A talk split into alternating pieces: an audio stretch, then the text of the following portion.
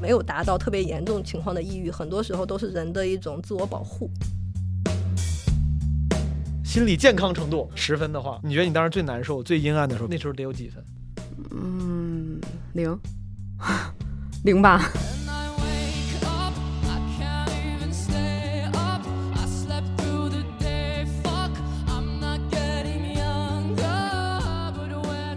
悦，是麻木，还是有些烦恼？我觉得过山车所有这些情绪，我就全都会体验一遍。我们那个就是病区里面所有东西都是塑料的，镜子它是一张银色的纸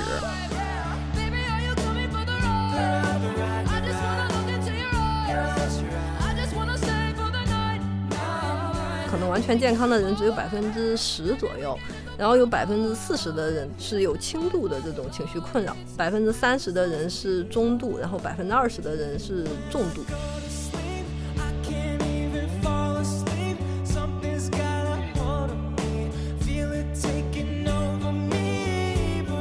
就如果你跟这个人不投缘，哪怕他是你的医生，你也可以选择不看。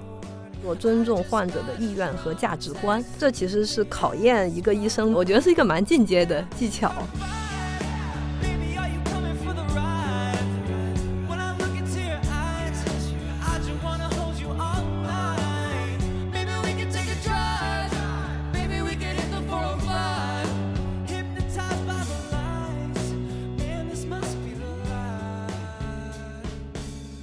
颜霜不就是一个稀一点的粉底吗？简单的就我我不懂素颜霜跟 BB 霜有啥区别？没啥区别。一样的，你看啊，粉底、嗯。粉底液、嗯。BB 霜这三个，所以说是一个东西吗？不一样，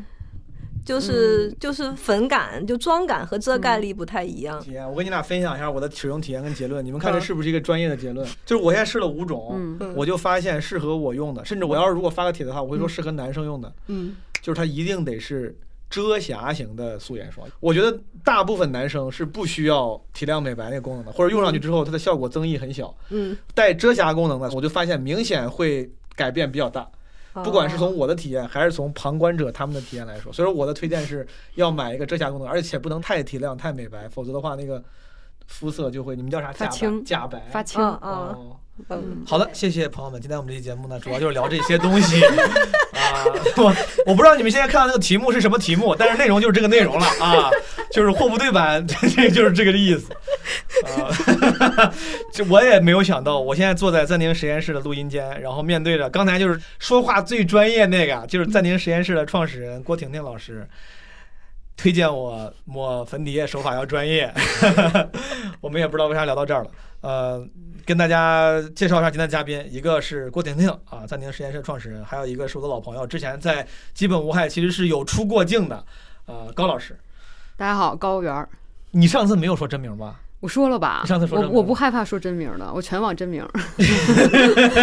你根本就不是，你微博就不是真名。嗯，那个高老师 上次朋友们你们可以听听，就是有孙一冰那期。对对。孙一对冰、高老师，我们是好朋友，我们一块儿录过一期《基本无害》，聊摄影啥的。对，This must be the light.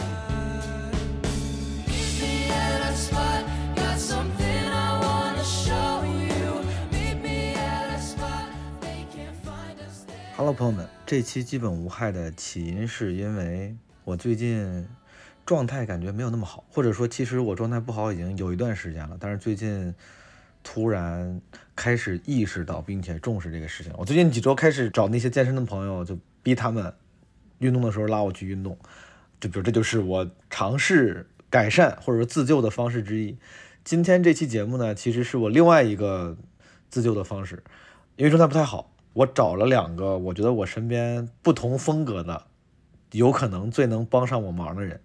啊，一个是刚才这个高老师，高老师因为他是一个资深的啊，不知道这么说对不对？他是一个前抑郁症资深病友啊，他现在已经痊愈了，康复了。还有一位是暂停实验室创始人郭婷婷，她是中科院心理所认知神经学的博士，啊，本科硕士学的也都是这个心理学相关的，啊，还有一堆各种什么心理咨询师啊，什么心理学会会员这种 title。暂停实验室也是一个帮助大家解决心理情绪问题的这么一个工具吧。所以说郭婷婷应该是这种走学院派风格的，就是专家。高老师呢，就是拥有许多呃久病成医的土方法的我的这么一位好朋友，一个是民间专家，一个是学院派专家，我就跟他俩聊了聊我这些状态不好的一些症状到底是怎么回事儿，以及怎么办。我先跟大家预告一下，这期我自己记得啊，有一些有些点真的还挺有用的。就如果诸位可能有跟我一样类似的情况，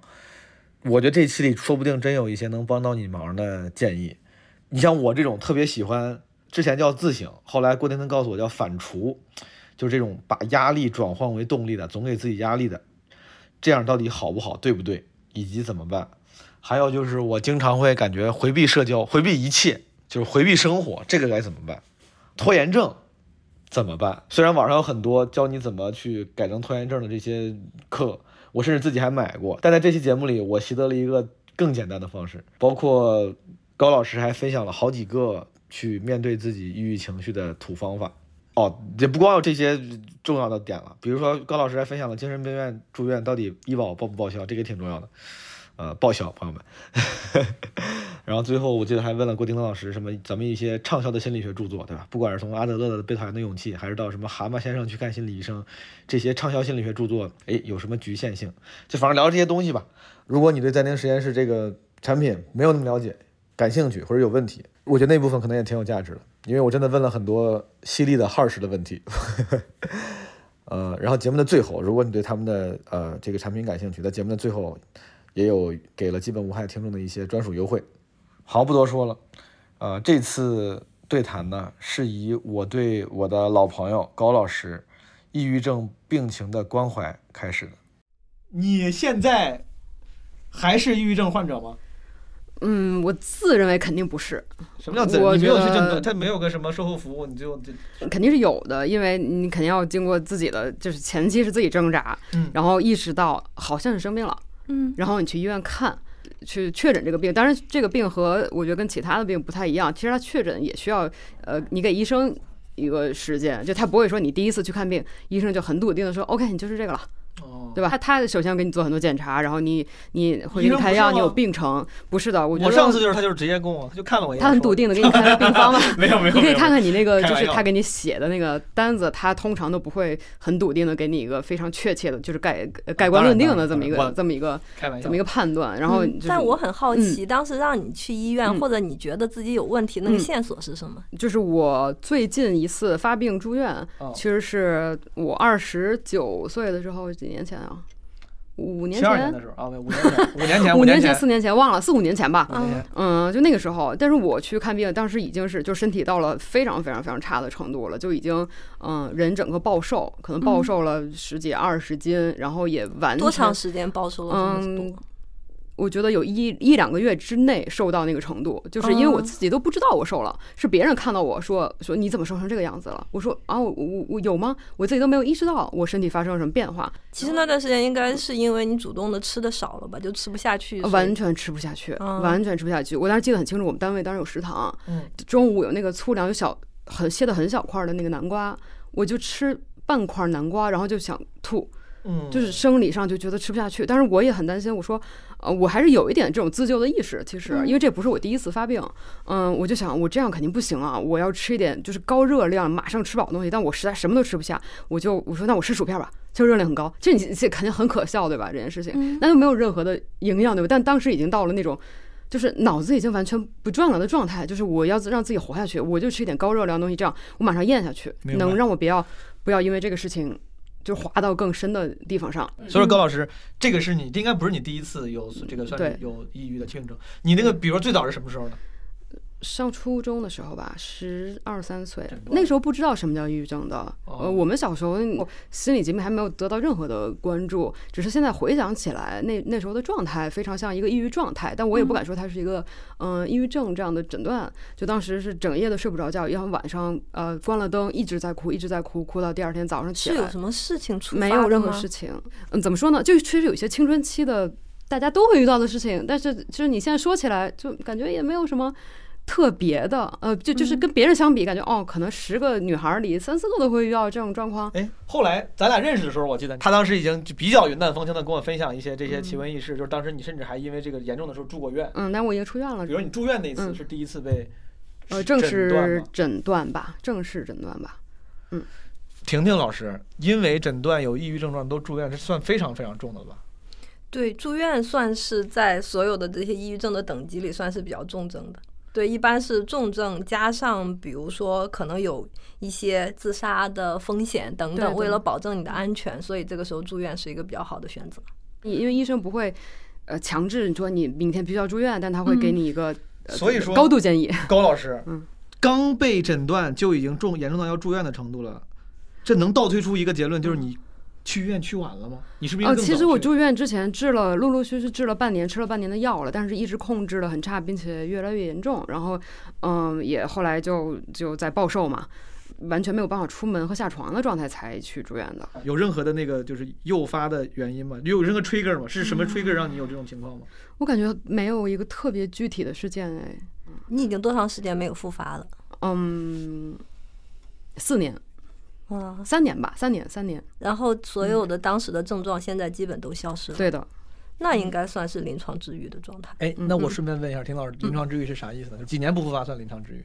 一般来说，如果一两年不复发的话，就可以认为是一个就是恢复或者叫痊愈的状态。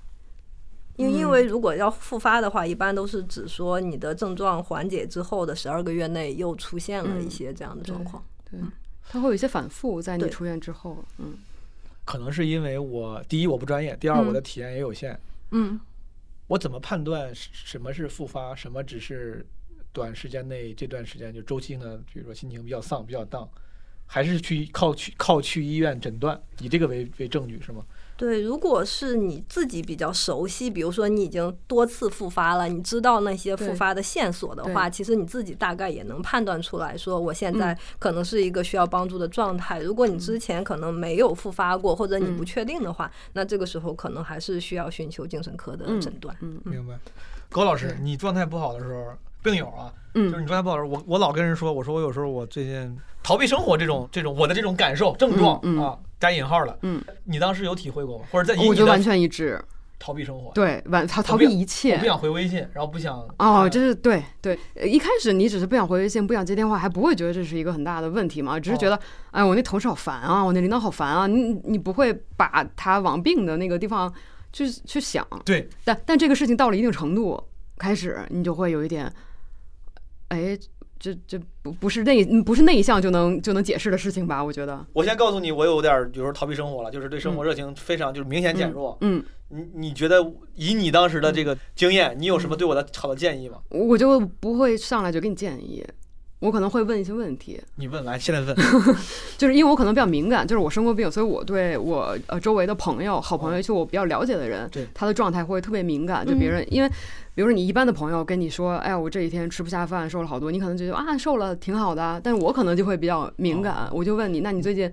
吃的怎么样啊？然后上班心情怎么样啊？就是你你你睡眠怎么样啊？睡得好不好？我会问你一些问你题。对那些信号比较敏感。嗯对哎，这我那我就顺便顺便问一下，刚才我提到了，就是我今天录制节目之前见高老师，我说我最近一年状态不好，这一年是我随便说了一个一个时间，嗯但是你当时紧接着就说，你说感觉不止一年了，我当时还挺，我当时还挺感动的，甚至我觉得你 你关注到我，但是有可能就像你说，你也很敏感，你为什么这么觉得？当时咱俩没细聊，嗯，我觉得刚认识你，你可能就那时候就会偶尔提到说什么。就是睡眠的问题，比如说我一打游戏打很久很久，但是我就他不是，我觉得这已经不是一个游戏上瘾的问题，因为它已经完全影响你的正常的作息了。是的，就是其实你你没有很享受通宵打打游戏这件事儿，我非常的有负罪，我非常烦。后来我不是说嗯我为了不打，直接第二天早上起来把那个游戏送人了，就是因为我并不嗯享受，对，我也不希望是这些这样。这些线索吧，因为嗯像有的人他爱打游戏，他可能他就真的享受享受打游戏，你觉得他就是很兴奋，比如一兵嘛，嗯对一兵打游戏，你你你问他打游戏的事情，他就是娓娓道来，对吧？对呃他他跟你各种什么游戏机什么的，你感觉他是就是真的喜欢这件事儿，这件事儿没有对他造成困扰。前两天我跟一斌还录了期游戏，就嗯对我感觉一斌聊游戏的时候，就感觉我在聊一个我很开心的事儿。对，我每次聊游戏都是就感觉一边我好像我就说我打游戏，一边我嗯是对自己这个行为很很痛恨，或者就是很愧疚。嗯，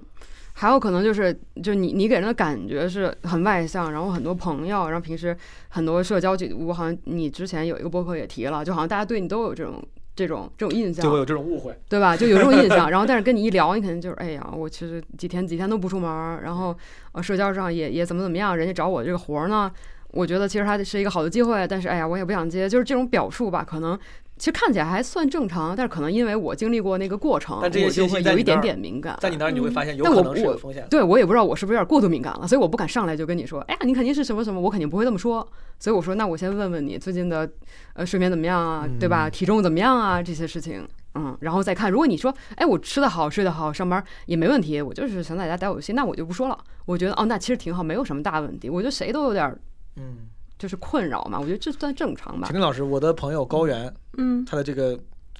哎，我好紧张。对我的对我的这些对我的这些无端揣测，他嗯他他是有有道理的，对不对？非常有道理非常有道理确实是经历过的人才知道，这里面有些东西可能是信号，比嗯如说对自己的这种就是内疚感。其实内嗯疚感是抑郁的一个还就持续的强烈的内疚感嗯。当然他，他也说了，这里面也分就是这个事儿的就强烈程度、持续程度以及对你生活的影响。还有一个就是觉得什么事儿没意思等等嗯，这些其实是抑郁的信号，但这些确实不能做出诊断，因为其实从抑郁的普通人的抑郁状态到临床上的那个抑郁症，嗯它中间是有一个很多的阶段，最多就是说你这些可能说明你有一些抑郁的风险，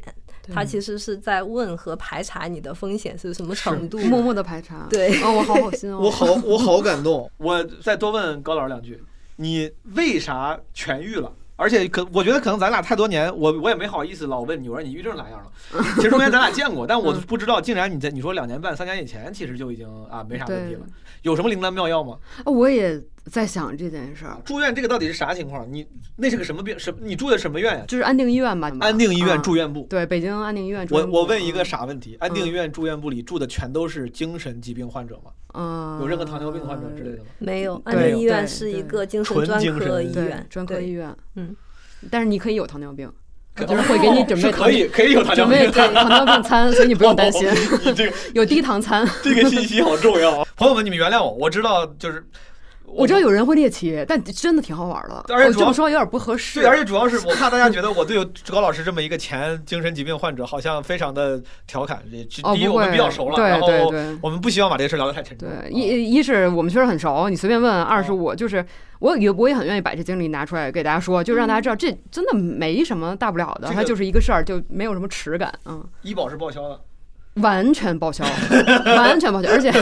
而且你现在如果上班的话，那个商业保险是可以报那个补充医疗的，哦，对，没有没有任何问题的。我我问的好细，但是我脑袋蹦出来第一个是，比如抑郁症到什么程度能住院？哎，我觉得挺多人会关心医保的问题，因为它确实不便宜，你要住几十天不，便宜啊！不是很便宜的。因为哦你去割个阑尾，你可能三五天出院了，这个一般就是三十天起。有人在里面，我有一个病友住了二十年了，就是他，所以还是一个一笔不小的费用的。二十年了，对，他比比如大概比如三十天是个大概什么五位数级别的，还是个四位数？嗯，不报销的话好像是五位数左右吧，不重要，这个大家咱就不聊这么细了嗯。但是确实不太记得了。不太记得了。高老师住在安定医院住院的总体体验，你还记得吗？嗯，我记得那个感受，是愉悦，是麻木，还是有些烦恼？我觉得过山车就是哦你说的所有，刚才说所有这些情绪，我就全都会体验一遍。嗯，就是你在里面也会失控，但是也有很平静的时候，也有哎呦很憧憬出去的时候，也有很绝望的时候，它是就是杂糅在一起的。你而且你也不知道你是被什么呃支配的。我我有一个感觉，就我感觉被很多东西支配，但是我不知道我自己在哪儿，就有一种这种感觉。嗯，但是这是要后来很多时间去理清这件事情。有啥问题吗？婷婷，你随时我我。我只是想感慨一句，你说高老师特别会表达，确实是这个样子的，就是把自己的情绪的这些变化描述的很细，这个本身就是能够帮助抑郁康复的一个很很厉害的能力。哦，对，我很同意婷婷刚才说这个，因为嗯我觉得就是你有很多情绪的时候，其实嗯、很多时候理不清嘛。其实你把它写下来，因为我自己在住院的时候，包括我后来。嗯，就也会情绪不好的时候，我还是会写。虽然我可能不是一个很科学的方法，就是你我有个格式去把它写下来，但我会写，因为写就是它是一个整理你思绪的过程。我也觉得你刚开始就是杂乱无章，标点都是错的，然后错别字什么的，但你写着写着，慢慢就发现你会变变平静一些。这也是我自己就是探索出来的一个办法，它可能不是一个很科学的办法，但它可能对我来说比较有用。我不知道这是不是一样啊，但就像我们当时最早说，脱口秀演员很多年了，大家传过这样一个常识，就是说在台上表达负面情绪，它也是一种消解负面情绪的过程。对可能那个嗯本质是一样，都是你要把这个事给表达出来，可能写呀、说呀，对吧？对，而且是精确的表达出来。精确的表达出来。嗯，就是刚才他使用了很多情绪词嘛。嗯比如说一个人，因为我之前我跟有朋友跟我说过，说一个人的这个表达甚至深度和智慧都受受限于他的词汇量，嗯，就是他的表达，他的词汇量，他的表达方式其实是决定了他他的那个知识程度的，这有点反直觉。但就像你说的，要得精确表达。比如说，那我语文水平就是很差，我现在比如说有抑郁症，但是我语文不太好，我没法特别 articulate 的精确的、准确的表达。那你说咋办呢？那我治愈希望就比别人低吗？或者是那我得先学 语文是吗？或者先学自我探索？确实，这也算是一个语语文问题，因为这些情绪词其实就是人们日常去形容那些情绪的词，你只是要把那些词，大家都会说那些词，跟你的实际的体验要对上号。对比如说，很多人在心情不好的时候，可能就只会说“我感觉不好”，“我心情不好”，不好就是一个很模糊的表达。但是这个不好，具体是我很生气呢，还是我很内疚呢，还是我很麻木呢，还是我现在很担忧呢？等等，它具体是什么？其实每个情绪它的意思是不一样的。那你如果想要去跟别人讲你现在情绪是什么样子的，你如果能用一个比较精确的词，别人可能就能更快的 get 到你处于什么样的处境。对表达准确的最直接的功能在于能让能帮助你的人更准确的了解到你的问题。对其实第一步是让自己更精确的知道自己的问题。明白？嗯嗯，这个挺重要。我继续问问高老师，嗯精神病住院跟一般嗯住院是不是有还有限制也会多一些？对对，它挺不一样的。就首先，比如我是一个成年人，十八岁嘛，哦呃，你去做其他的手术或者是治病，你都可以自己给自己负责，你可以自己给自己签字，对吧？就你进手术室之前是可以自己给自己签字的。明白？就最大的不一样就是你去精神病院的话，就是你自己要进去，必须要有一个直系家属来去给你如果如果我签字。没有呢？嗯突然想到，如果一个人他很 很惨，无父无母，自己还抑郁症，这怎这能治？嗯，可能有公安机构吧，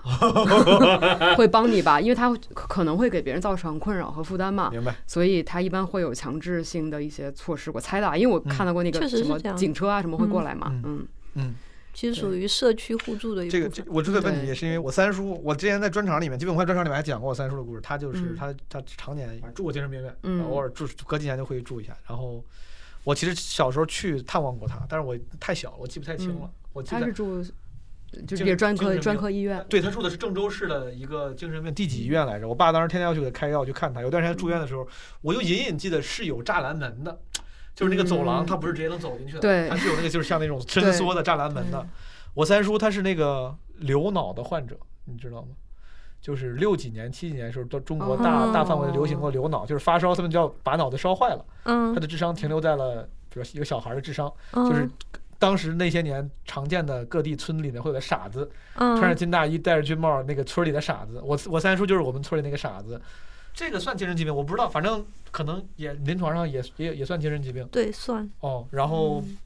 对，有一段时间好像我爸说他就是更不理智一些，然后就得嗯去精神病院吃药。嗯啊，其实就把你控制起来，也不要伤害自己，然后也不要伤害别人，嗯，对。嗯，还有机会恢复精力、休息，对然后做一些简单的活动等等。对对，包括刚才就还是刚才那个问题，刚才那哦个婷婷的同事就 Birdy 说，就是会有些治疗，可能我做过，他没做过。哦，其实这也是就是你进去之前，呃，你的家属会来做判断，这个不是由你自己决定的，哪怕你已经十八岁了，嗯，你也是不能自己来去，因为你当时已经没有什么自己做判断的这个能力嘛，就要别人来帮你做。在住院过程嗯中，其实是会要接受一些治疗的，对而这些治疗项目完全是由你的那个就签字儿人来帮你。对，所以就是在你情绪不好的时候，状态不好的时候，会有一种啊，我的命运为什么要放在别人的手里？哪怕他是你的亲属，你会有这样的。就觉得哦，太不公平了，怎么能这样啊？你当时肯定脑子里会有这样的想法出来，所以你对，哦，你住院接受那些治疗，其实是很抗拒的。明白。嗯，刚才高老师提到 Bird 老师是我们今天另外一个编外的主播啊，他没有麦，他现在坐在这儿非常的苦恼。Bird 老师，你说句话，你喊一声，在在在，他一会儿那个我们有些话题会希望邀请 Bird 加入，一会儿给你麦，一会儿给你麦。那个收手机，你是不是跟我说过收手机这事儿？对它，嗯，首先你是不能带任何电子产品进去，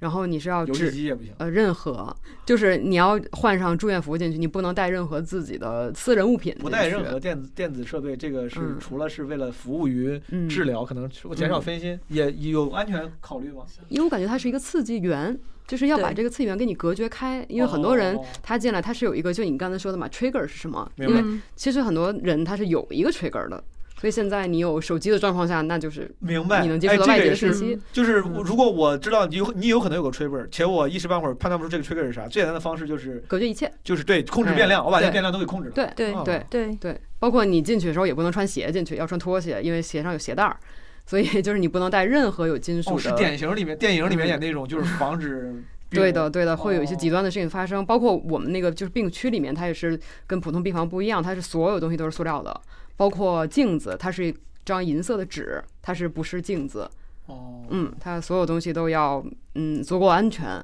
才才可以。高老师，我猎奇一嗯下，就是是跟电影里面什么《飞越疯人院》啥，就是那种呃，或者咱们经常看到文艺作品里面的疯人嗯院、精神病院里面一样，里面有各种各样什么自言自语的，或者是做着一些呃非常规事情的人吗？嗯在你当时，因为其实其实抑郁症的病人不太会出现这种状况，对就是他他，但是抑郁症和双向是在一个病区。双向的病人，哦如果他发病的时间是他属于那个就是躁躁狂躁狂期的嗯话，他会有这种状况，就是你觉得，哎，这不是传说中的精神病吧？就是你的哦，你说人家呢？你因为因为我跟他相比，我就是一个沉默的人，哦，就是抑郁症病人就是在病区里看着很无害，就是坐在床上，有的人就是呆呆的，然后有人默默哭，他是一个很无害的状态嗯。但是如果双向病人的话，就是哎，这不是文艺，就是你刚才那想法，这是文艺作品里描述的那种嘛？因为刚开始我进去我还什么都不知道，我不太了解，就是双向会有什么症状。就我那个斜对床那个姐姐一直说什么联合国什么这那的，后来别人说，哎呀，不是了，他在发病。我说哦，什么意思？哎这样，我不太懂，这什么他他是联合？他有我听这不是那什么精神分裂的人才会对的，他有那种状况。哦。嗯就他们可能已经分不清自己头脑中的想法和现实了，就失去了那种现实的感觉，所以他会有的时候会把自己的一些妄想和幻觉嗯当成是现实。这这是抑郁症或呃双向的人会有的症状吗？还是说你刚才说这个是是听起来像是妄想症？这个其实会叫做精神病性症状，就是在一些哦躁狂的人和精神分裂会比较常见。当然，有些抑郁的人在非常严重的时候，可能也会有哦或多或少会有这样的症状。嗯，其实就是已经就我们说叫自知力嘛，就他已嗯经不太知道到底这个东西是真的是假的了，那个是比较严重的状况。明白。嗯，高老师，所以说最后这个住院这个经历，你觉得对你的当时的比较差的精神或者说情绪状态是有明显帮助的吗？我觉得是有的。所以说，对，这两三年前，当时是嗯你觉得有什么可总结可分享吗？当时是因为啥事儿？你做对了什么事儿？你你让自己的状态好起来？我觉得规律用药，因为我二十岁出头的时候也有过一次这种诊断，也有过发病的嗯嗯状况，就当时也是挺严重的。嗯嗯，但是当时我就因为那个用药的副反应实在是太大了，嗯就是大到我就是难以接受，而且我没有看到它的正面的效果。就是后来我知道，就是其实这个药呢，不是你吃上，你第二天、第三天就像消炎药一样，你吃上马上那个炎症就消了。它不是，它可能要两个月、三个月，甚至比如这药不合适，你要就换。但是我全都不知道这些常识吧，算是。嗯嗯，所以就擅自停药了。停药之后，不知道为什么它就好了一段时间，但我觉得其实当时我的状况还是在的。嗯，然后直到我后来再次发病，然后那个就是我比较运气比较好，碰到医生跟我比较气场比较合，嗯就是我很愿意听他说话。嗯，然后他给我讲了讲这些原理啊什么的，包括就住院，他还会强制的让你规律用药嘛。嗯，包括后来出院，我就是也比较听话，一直看去看这个医生，所以我觉得我这个就是用药这块儿做的不错，所以他可能给我避免了很多副反应，包括可能后来再有什么，就是一年之内还是比较容易反复嘛。刚才婷婷有提到，嗯嗯，所以出出院后来我一年到两年之间都有很规律的服药，然后很规律的去看医生，包括后来已经疫情了。就是，但是看病已经不是非常方便了，但是我还是就是还是坚持，包括我后来已经好了，其实我觉得已经好了，但我还是又用了半年药。我问一下啊，婷婷，你为啥说好厉害？是他坚持厉害？对，因为其实对坚持长期用药，甚至在已经没有症状的时候还能够再规律的用药，这其实是挺不容易的。因为很多人会担心药物的副作用，会嗯想要迫不及待的停药，这其实是复发的一个很重要的原因。为啥你没这样？为啥你没有症状了还能吃药？是因为你嗯，你了解科学嗯我我觉得可能跟年龄，我不知道是是不是我的偏见，我觉得跟年龄是有一点点关系的。就是嗯我觉得我年龄渐长，会对一些事情能有比较客观的认知。嗯就是我的，呃，我的知识可能没有增长，但嗯我觉得我可能更所谓的我不知道叫知识对不对，我现在暂时想不到别的词，就对这个东西能能更客客观的看待，所以我更能听别人话。嗯年纪大了更听劝了。啊，对，就是就是这个意思。嗯，我之前听说说你去，比如公立医院，什么安定医院看病六院，然后看的这个医生。和你去心理咨询师呃心理咨询机构找的心理咨询师，嗯他们提供的解决方帮助是不一样的，对吧？好像你跟我说，就是那个医院的是负责开药的，对，然后心理咨询师是化疗，说话就是用通过说话来来帮助。但是你刚才说你说碰到那医生也特别好，但他不他就我当时听到这儿，我还以为他给你做了很多的什么疏解，但我一想，医院的医生不就是开药吗？他、哦，哎，现在呃，六院和安定这种医院，它也有心理咨询的科室，公科室、明白也有这种医生，嗯，但是他主要还是就是俗称的你刚才说开药的这种医生。我觉得就是这个医生教会有一点，就是如果你跟这个人不投缘，哪怕他是你的医生，你也可以选择不看不听，你换一个跟你投缘的，他说话你愿意听的。嗯这是我原来一直，就我原来觉得医生哎，老师哎就很神圣，嗯就任何医生和老师一定都是光荣而伟大的，都是正确的。嗯对吧？就哪怕你心里，嗯，我感觉我不是很爱听他说话呢。哦包括我后来也去看过心理咨询，就我觉得这块儿可能婷婷他们就更更了解了。嗯我我我其实换了蛮多心理咨询的医生，我一直觉得看不下去是我的问题。我觉得哎呀很难坚持，我觉得大家肯定有体会，大家点头。就是你看几次，尤其刚才那个 Birdy 也说，他说可能十次以上你才会有一个比较明显的改善嘛，或者一个明显的感知吧。嗯，可能第二三次就做不下去了。我一直觉得是我太差劲了。后来我那个医生 就他也没跟我讲为什么，所以我今天想问问婷婷，他当时就跟我说。哦，你看的那个谁是谁医生啊，就是他们医院的一个一个一个医生。他说他就是不行没有，哎，他不行，他不是他这个 就是同事之间，那他你从来的，他上学的时候学的就不好。嗯，他就说，哦、他说你年纪，他就说我当时三二十九岁嘛，他说你这个年纪呢，应该去看比你你的问题，你的年纪，因为他很了解我的问题，嗯他说你应该去看一个年纪比你大，比如说四十岁左右的中年的男性医生。他说这样没准儿会更好的解决你的问题。他说我觉得你现在这个心理咨询可以不看。嗯那我就哦，我可以不看啊，我才知道我是有这个权利的吗？天啊！然后我突然就意识到了，哦，我是有这种选择的权利的，就是你可以，你可以换到你满意为止，然后没准你的问题就能解决了，就没有必要一味的就是一直难为自己这件事情上。嗯，嗯，所以我也不知道他那么说是为什么，现在我也不太懂。婷婷老师，嗯，确实就是匹配性还蛮重要的。嗯，其实包括说你看的精神科的医生，哪怕他只是给你开药，但有些医生他就会比较明白的跟你讲清楚你吃这个药的意义和嗯好处。我之前我也接触过那样医生，他可能会不自觉的在语言中对你有一些评判。对的，等等等，你就会感觉到不舒服，那种不舒服是很自然的，你就不太爱听他说话。那这个时候他说的话，你可能就会抗拒，这个就会影响到你吃药的依从性。那精神科医生是这样，心理医生就更是如此了，就是你要找到和你价值观比较相似，然后对你的经历会比较理解的。因为即使是循证医学，很多人理解循证就会觉得啊，这是科学、专业、有数据支持等等，但其实循证里面还有一个很重要的维度，叫做尊重患者的意愿和价值观。嗯，就是这其实是考验一个医生的特别，我觉得是一个蛮进阶的技巧。嗯循证医学指的就是我们所理解那种最广义的医院里提供的那种医学帮助吗？还是什么是循证医学？循证医学是现在医学的一个主流的趋势，它里面包含了三个要素，一个就是这个医生他得根据现在科学已知的这些最佳的方案给你选择。比如说用药的话，其实有几种对抑郁有效的药，那怎么哪些药是已经被证实确实有效的？比如说心理咨询里面有很多流派，嗯哪些流派在改善焦虑、抑郁上是有确切的研究支持的？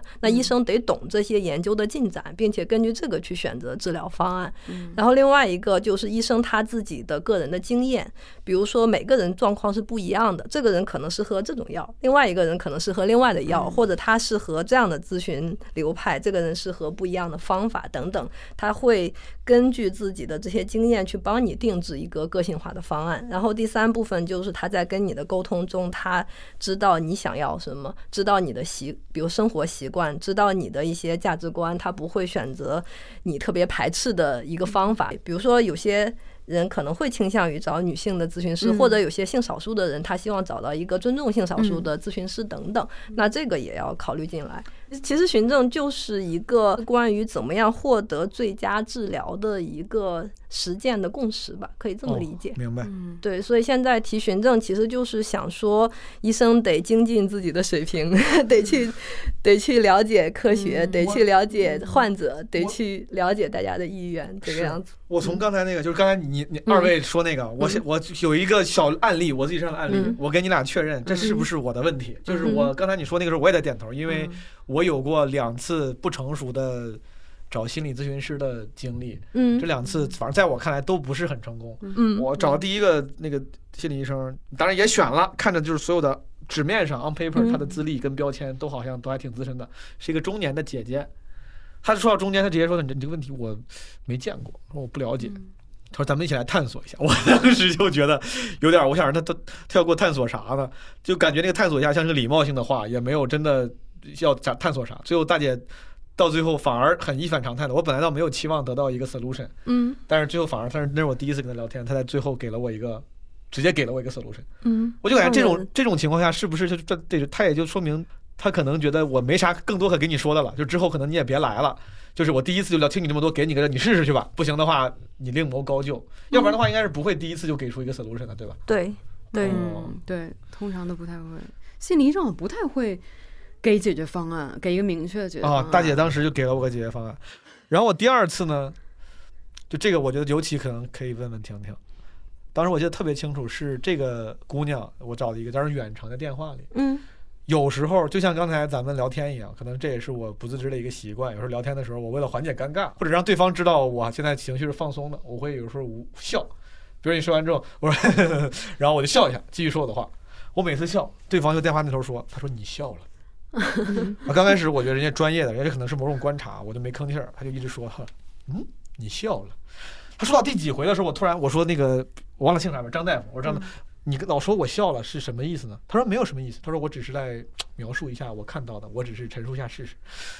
我说，但是总总得有个意义啊，是因为我笑，比如说是你观察到说明我紧张，还是我防备，是有啥？你有什么这个我不自知的点有啥问题吗？你要不能给我分享一下？他说没什么，他说我就是把我我观察到的给说出来。我当时就有点我不知道，反正我是理我不知道，可能就属属于你们说的，就是两个人不对路吧。嗯我也不知道到底他说的对不对，反正我就觉得不对。你让我很迷惑，嗯，就是你在在跟我的对谈中间，你说出一些这种话，然后我我期望从你那儿得到一些你分析的结论或者是想法，你光跟我说就是没什么，就是我的观察，我就想他妈你在这阴阳怪气是啥呢？然后有经验的咨询师应该会见到表达疑惑和挑战是应该是，但是我嗯看他，我当时也是选了从业经历什么各种各样，我以为他是个资深，后来最后结直接结束的时候，他说就是啊就我感觉他是按惯例，嗯。他说好，咱们现在这个时间差不多了，就是之后如果你还有需求的话，可以再约我跟你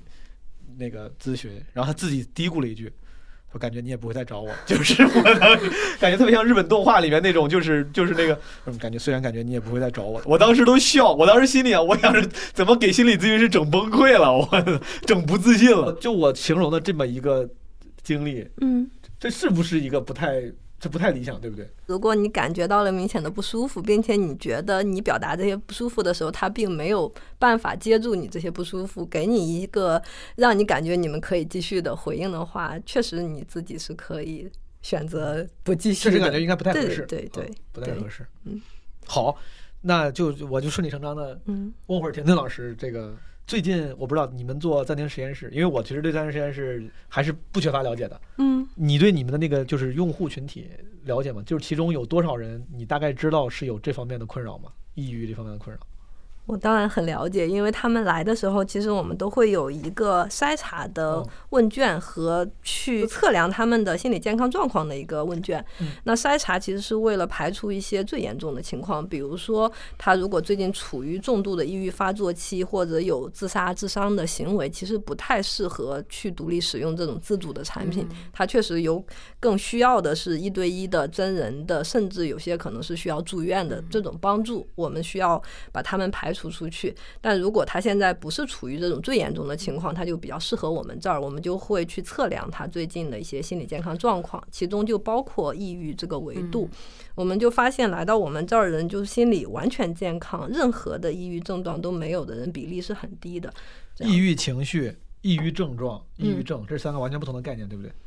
它没有一个截然的分界线，比如说嗯你达到，嗯就是有一个特别特别清晰的说，你这样就一定是抑郁症状了等等。但是一般来说，它会跟这个人的这些状态出现的频率、持续的时间、强度有关系。比如说，临床上达到确诊的重性抑郁发作，一般都是两周内每天基本上每天都处于一些，比如说觉得生活完全没有乐趣，然后包括一些就是体重降低，包括有强烈的这一种自。就内疚感，包括有一些就是哭泣啊等等悲伤的这些行为，它其实是需要达就在应该是有九个指标里面有五项都会达到几乎每天都会有的程度，你才能够说它是有抑郁的障碍，或者说临床上诊断的抑郁症。但是比如说。你如果去做这些量表的话，比如说你最近一段时间觉得沮丧、失去希望，到底你是比如说几乎从来没有过，还是一两天，还是两周内有几天有，还是大部分时间有？可能有很多人都会选有几天会这个样子。那你这个时候其实就是有一些轻度的抑郁症状。这个是我一直以来有的问嗯题，就是我自己也也在网上做过各种各样的评估量表嗯嘛，然后去我去安定医院的时候也做过一个，其实刚才是更全面的测试。嗯尤其是做题的时候，我就想，我说这个东西不是不会太主观嘛？他需要这个人能比较客，我这个表述很奇怪，但是我觉得这个这需要一个人比较客观的认识自己，才能给出准确的答案。我当时在想，如果这会儿我就心情特别不好，我处在一个自怨自艾、顾影自怜的状态，说不定嗯我就会把那个答案答得很偏向，我本来没那么伤心，但我就会那样选。你们设计量表的人，或者那些设计量表，他们一定是考虑到这种情况了。那他他还准确吗？其实现在这些科学评估抑郁的量表都是根据抑郁的诊断标准去设计的，就是哦每一个题目它其实都击中了抑郁的一条诊断标准。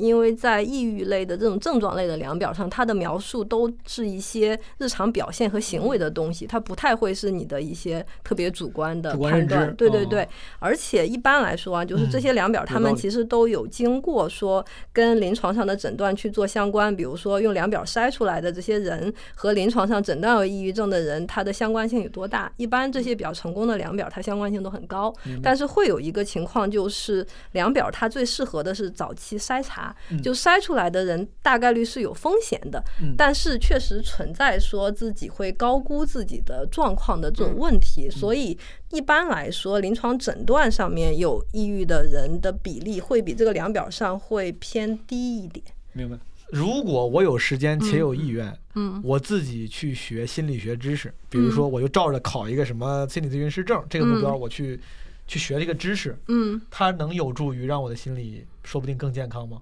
就不是太会。没有用。哦，是会有一点点用，但是学这些知识跟你去实践和提升自己的抗压能力不是一回事。所以说听起来，因为刚才我听你说，你说你也什么嗯一直听人说这些，我当时我可能是我得出结论得出错了，我以为就是嗯你干这一行，作为干的那个服务提供者，你也会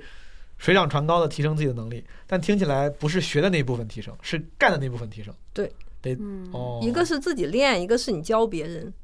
其实你教别人的是技能，并不是知识。我本来是想正常按大纲往下，但是我现在突然有一些对产品的问题，嗯，对你的问题，田老师，嗯，我看了你的那个背景，你啊是你是正经从好像本科研究生到博士全是研究心理学的，对，然后刚才你在介绍证件的时候，我就想，这是嗯。你这么多年学术经历，然后包括实践经验之后，嗯，你觉得最好的工具吗？其实现在我们的这些技能和工具也不是只包括正念，嗯像积极心理学，它其实就是另外一套工具，包括里面还有一些记录情绪的 CBT 的一些工具。我的我自己对这些东西没有什么偏好，嗯就对我来说，就是哪些东西有用，哪些东西好，把它线上化、好操作，我就用什么。嗯但最后还是用数据说话，因为最近我们也在做那个 RCT，RCT 就是医医学上证明一个东西确实有用的一个实验方法。就是比如说，过去我们说一个人练了，我们练了二十一天，他就好转了。但你这时候杠精就会说说他是不是因为他最近一段时间他的压力少了呀？是不是他自然就好转了呀？根本你们的产品没有起到什么作用啊哎？，也别说杠精，因为你这么一说，我反而觉得这种这种疑问它挺合理的，因为对，其实我本质是在问有没有控制变量，因为它变量很多嘛，对吧？是，所以你怎么回应？咱咱咱咱回应一下。对，所以医学上如果想证明一个方法是有效的，它一定要做随机对照实验，就是我要设置空白组，空白组就是这段时间不接受干预是，然后就把这个安慰剂的效应，还有这个自然好转啊等等都给排除了。然后最近我们也是刚结束了一期 RCT 的实验，而且我们这个 RCT 是把正念书写就是另外一个工具，然后以及正念加书写，以及有社群没有社群这些全部都拆开了，然后去看每一个东西发挥的作用。然后就发现说，最好的效果确实是正念加书写再加社群，就是三管齐下，效果是最好的。而且这个是就是排除了那个时间呀、安慰剂等等，它依然是一个显著的改善。社群这个啊，我也嗯。顺便就问，我去健身房的时候都不太习惯去那种就是很多精品那种说 studio，就因为嗯大家关系太近了，里面每个人都对你巨友好。哦。我可能我不知道算是所谓的爱人，就是就是就别管我，别看见我，我可能嗯就是脸皮薄那种。嗯然后社群最早 Birdy 跟我推荐过，就嗯。是我说我，当时第一时间我是礼貌的说我说好好好，但其实我就想我肯定不会在里面说话的，因为我害怕别人看到我的发言嗯表达，是我应该预先改变一些自己的认知吗？来才让让自己能更好的用这个工具吗？还是说对于我这样的人，我有别的工具可以用？我们其实发现说，那些在社群里只围观的人哦，其实也有用。嗯，就是有些人确实比较社恐，对 他就是不太习惯在里面说话。对但这个社群对我们来说有点像是一个实践场，就是在这里面你能看到其他人遇到什么问题，有些问题可能就是你的同款问题，你都不需要提问，你就能看到他的问题是怎么被回应的。这本身对自己来说也是一个宽慰。嗯另外一个就是你也可以借鉴他的思路和我们大一的思路来解决自己的问题。所以不见得你一定要是在社群里提问的，因为我们自己也看了一下我们社群的使用率，其实真正在里面发言和提问的人比例没有那么高。知道有自己有同类这个事儿本身也是很有价值的。对嗯对嗯，明白。好，我就回来了，问那个，你本来这个确实也是很想问的问题，问个更标题党一点的，或者就更直接的，就是在你们观察里面，比如说，如果什么有情绪、心理问题的，嗯，哪哪几类更多？我们肯定不能代表，因为我们肯定是个有偏的样本。就来我们这儿的人，情绪困扰肯定比就是普通人群中更重。来我们这儿，我刚才也说，可能完全健康的人只有百分之十左右，然后有百分之四十的人大概是有轻度的这种情绪困扰，嗯百分之三十的人是中度，然后百分之二十的人是重度，大概是这样的一个比例。嗯，但如果你去看焦虑和抑郁的话，其实这两个的相关性非常的高，嗯他们的就是你一个人同时有焦虑和抑郁这两个事儿，相关性应该是在百分之七八十。嗯，它是很难分开的。然后我们发现说，改善也是这样的，改善了焦虑也会改善抑郁。哦，就在临床上，他们的共病率也很高，可能一个人同时有焦虑、抑郁的比例是在临床上应该是百分之五六十的样子。明白。嗯，最多的我们除了焦虑、抑郁这些就是更泛的标签儿之外，我们也会去关注一些更具体的身心症状。然后比如说最常见的，我记得应该是注意力的问题，就是注意力涣散。是，就是我们在一系列的症状 checklist 里面被提名最高的。然后还有就是疲劳，嗯疲劳和嗜睡，就是嗯整天没有精神，也是一个特别提名很高的，超过一半的哎人都会有。嗯所以说，疲劳跟嗜睡，婷婷老师，这算情绪问题吗？这不就是上班太累了，是不是？我不是，我不上班也这样，哦我都没班上也这样。就是嗯。这些疲劳和嗜睡，并不是因为你累，甚至有些人可能一大早起来就会觉得很累，甚至你可能走一走、动一动，你的疲劳还会减轻一些。是，所以说其实说明很多人以为的他们以为只是正常的生理身体的问题，说不定是背后是有情绪问题的。但是也有生理的问题，比如说有些人确实这个班儿上的很辛苦很累，而且他又不舍得让自己停下来，然后给自己很少的休息，那这个累可能积累到一定程度，它就变成了一些，比如说很多人，我我最近也查出来了，我这个这个颈椎不太好，哦。对，然后我们这边提名这种浑酸痛的人也很多，他也是疲劳的一种表现。但很多人的酸痛也是跟自己的情绪压力是有关的，肌肉的一些疲劳和酸痛。哦，这个还挺有挺长见识。对，嗯哎，所以说你看我听下来，咱们有情绪问题的朋友们，常见的症状包括注意力涣散，嗯呃，嗜睡，嗯，容易疲劳，对甚至肌肉酸痛。对，哦，就这些信号，确实你要不说，可能我都会误读它，可能我都不会把它归到情，有可能是情绪问题风险的这么一个事儿上。对，然后还有就是回避社交，中枪是吧？我回避一切。你在网上找，我的 Siri 都是我的 Siri 说在网上的结果，然后开始跟我说紧张情绪、高压力状态、睡眠障碍都是神经衰弱的表现。你不用参与这个对谈了，Siri，我操，他你真的好爱刷存在感，他给我他给我了好多结果。担心你，抑郁症的征兆，然后还有一个人在焦虑的时候，身体语言都会发出哪些信号？他真的，你真的在听哎。我我顺着问问回避这个事儿好不好？你在回避的时候会不会有一些自责的感觉？自责呀，我太自责了，我当然自责。当年高老师，当年真的是当年，那是我第一次看阿德勒，在大阿德勒还没有席卷全网的时候，高老师给我推荐了几本书，我就看了这本。看完之后，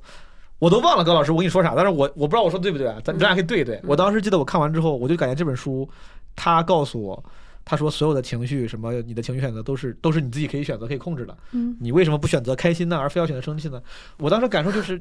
他在教我平地变开心。就是当然好像是的，我可以选择就改变开心，但我如果变开心的话，我就改变不了现实了，我就改变不了事情了。他想让我通过改变心态来好，嗯，我想通过改变事实来好。嗯我不愿意走那条路，如果走那条路的话，我想要的事实就不会发生了。嗯啊，比如说我说我因为没钱我才不开心，他说你就当没钱也能好好好过也行，但是如果有这么一个按钮，我按完之后就能成为他那个心态，我不想按，我想有钱，对我就大概是这种感觉。对你这条路没用，对，他说的那条路没所以。刚才你问我自不自责，我当然自责，我很多事情就是我想得到，然后所以说阿德勒那个就那个理论，我也不太能接受，我觉得可能是有点共同之处。啊，啊了解。我这种人就是不是属于是比较难搞的呀？就是有一些经过无数验证的呃主流的理论，我都没法好好用人当工具。但我觉得你挺厉害的，就是很多人可能看了那个之后会觉得是我有问题，就是你看人家都说了这样可以，但其实你没有，你觉得是他有问题，对他没有给你提供可操作的方案，他不适用其实我对我觉得他他不适合，你觉得是他不适合你，他或者说他东西没有可操作性，他没有，他只告诉你这样是个理想的状态，但没有给你一个怎么从你现在的现实达到这个理想状态的一步步怎么走。所以你没有办法用起来，我觉得还挺正常的。有可能很多心理学大师的书都是这样的。哎，我当时是不是这么跟你说的，柯老师？对，嗯大概是。然后然后我我真的很摇摆，我这个人，说，你跟我，我本来跟你推荐的时候，有一万个信息，我说操，你等着吧，毛东看完肯定 看完就被我整掉必。须请我吃饭什么的，我在家等着，然后等了几天，然后你给我啪啪啪发了几条信息，就你刚才大概说这个，然后我当时第一反应居然是，哎，怎么办啊？毛东好像说的对，哎，我我怎么回事？我太容易被说服了吧？我也觉得他说的对。哎但是这这对我有用，我觉得就是因人而异。我觉得就是你刚才说对你没用这套，对我有用。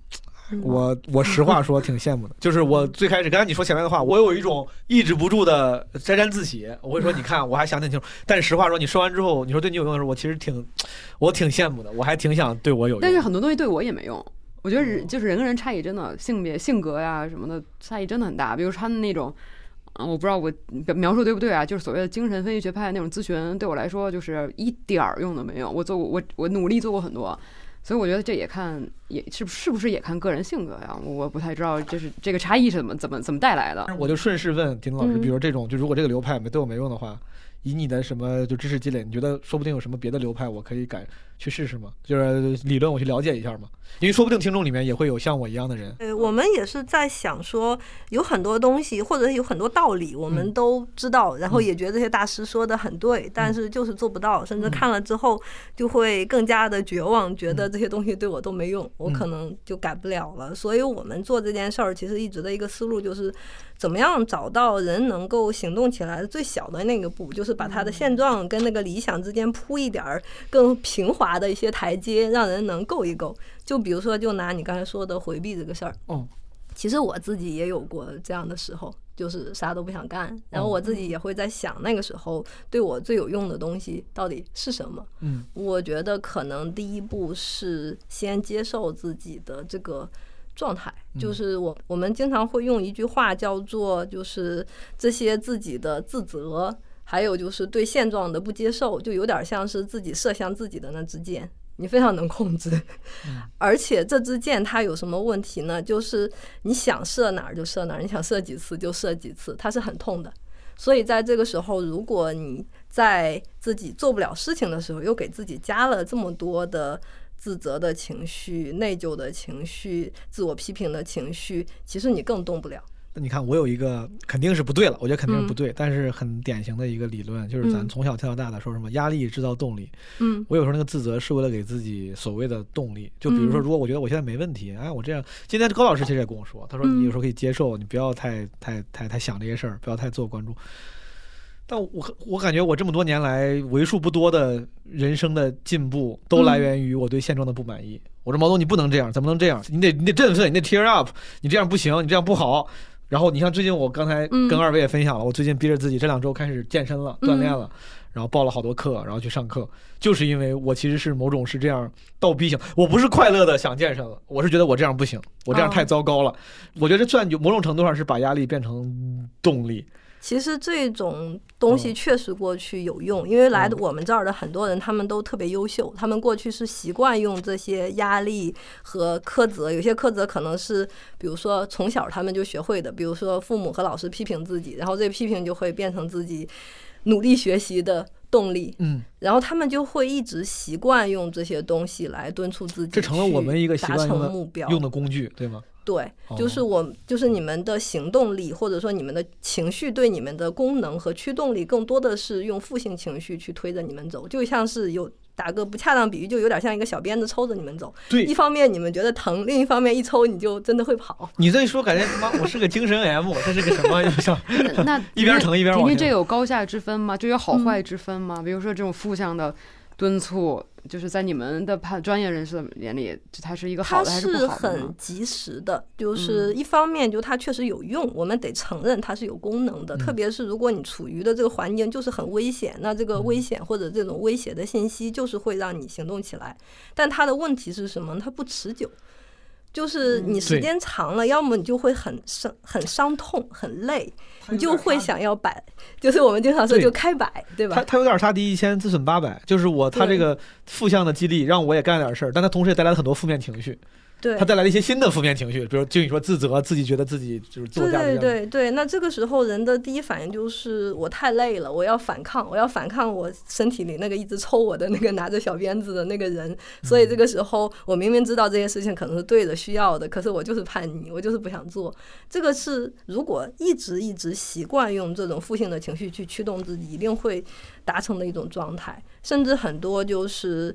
我们说这种普通的抑郁，或者说没有达到特别严重情况的抑郁，很多时候都是人的一种自我保护。就是这个时候，我想要休息，我想嗯要，就我进入了一种低电量的耗竭的状态，因为过去我一直在逼着自己去做事情，嗯我不行了，我要停下来了。抑郁就是一种强迫自己停下来，就像手机断电了，你就不工作了一样。高老师，你刚刚说很认同，你之前嗯是这样的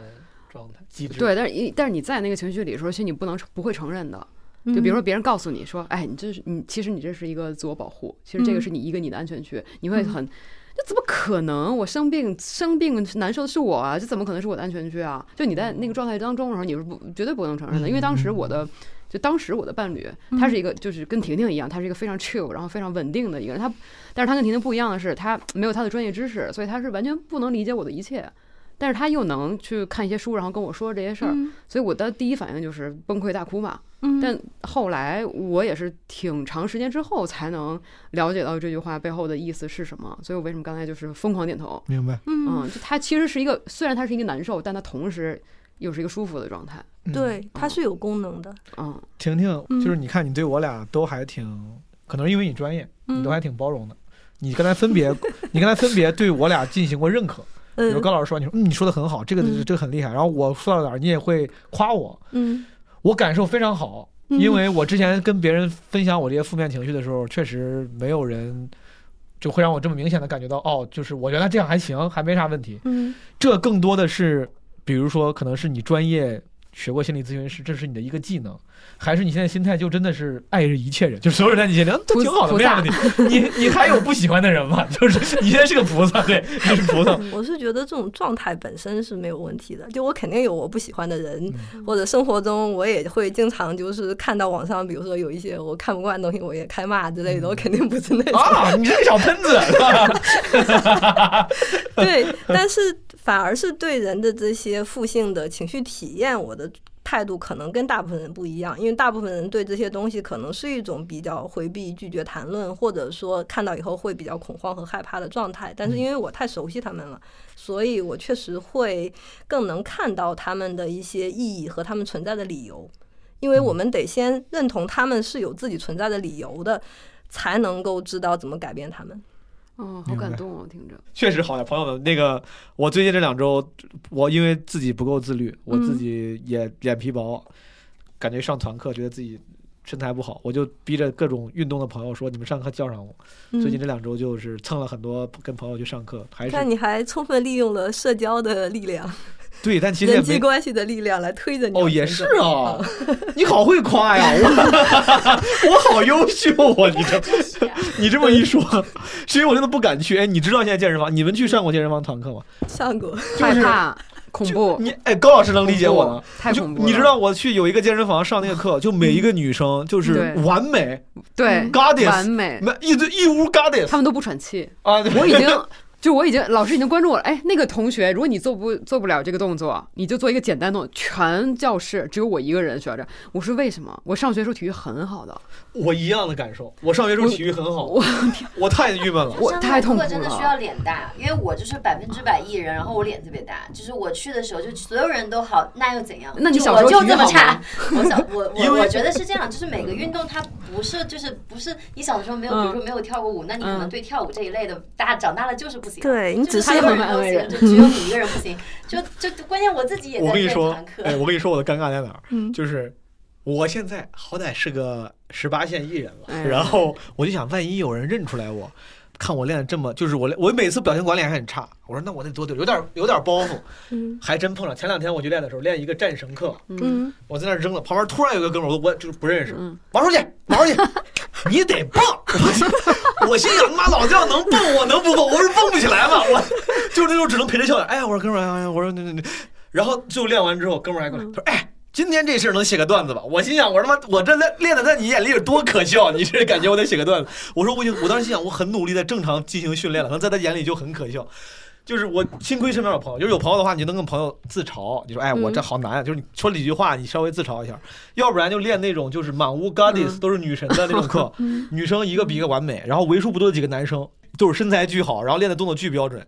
倍儿厉，可能你还你还偶尔去唱，你知道至少动作是啥。我每次去，老师做动作，他也不会讲解了，因为他就大概你就跟着学就行了嘛，因为都是好多老学员，我学不会，只有我的动作又笨拙又生疏，然后身材也不好，我就压力很我跟你说，毛东绝对是在那个贬低自己。我跟你说，你下午跟我说你去锻炼的时候，哦就是你说你情绪啊有点问题，我还抱着一种哎我要安慰安慰你的心态。哦，然后我说你上什么课呀？你说你上战绳，我讲我根本就不想跟你说话了。我说这是最难的课啊，你都能去上战绳了，你没有任何问题啊，你很好啊。嗯是，其实我就是装个逼，其实我现在好了很，我我凡尔赛一下。哎，我想知道，就是好多人都回避嘛。嗯你刚才说我也说我有回避，你也有回避，你觉得你回避的是什么哦，你问这问题好好，啊？是比如说，呃，我能理解是，比如说工作上，嗯我有一个回避是怕，哎，我这事儿这事儿我真怕怕被领导骂，或者我我不会干啊。这个我觉得回避我能理解，但比如说有时候我跟你说我的感觉啊，其实这事儿是一个闲聊天儿。比如说婷婷，我给你我上次拍的照片洗出来了，我给你看看，嗯啊，真实发生的事情啊，这是，嗯，然后其实那照片上，比如说有毛书记，说一一般人就回个表情或者什么的吧，就就这种话你也会，因为他没有什么感觉，没有什么难度，就回复起来。我想知道是你回避的是什么？你这个问题问的太好，我觉得两个答案，就比如先问你说这个情况，这个情况也常常发生，就是甚至可能我就是我我看见了，我回个表情，这这个事儿就已经结束了，嗯我可以很容易的画上句号。嗯。我现在回想那儿，确实经常是我那个群都点开了，嗯。我都看见了，但我会点走，好像是因为我觉得我我总觉得这个信息我高估了它的难度，可能就像你说的，你回个表情就行，嗯。但是我想的是，我说哎呀，这人家给我把那个昨天演出的图发过来了，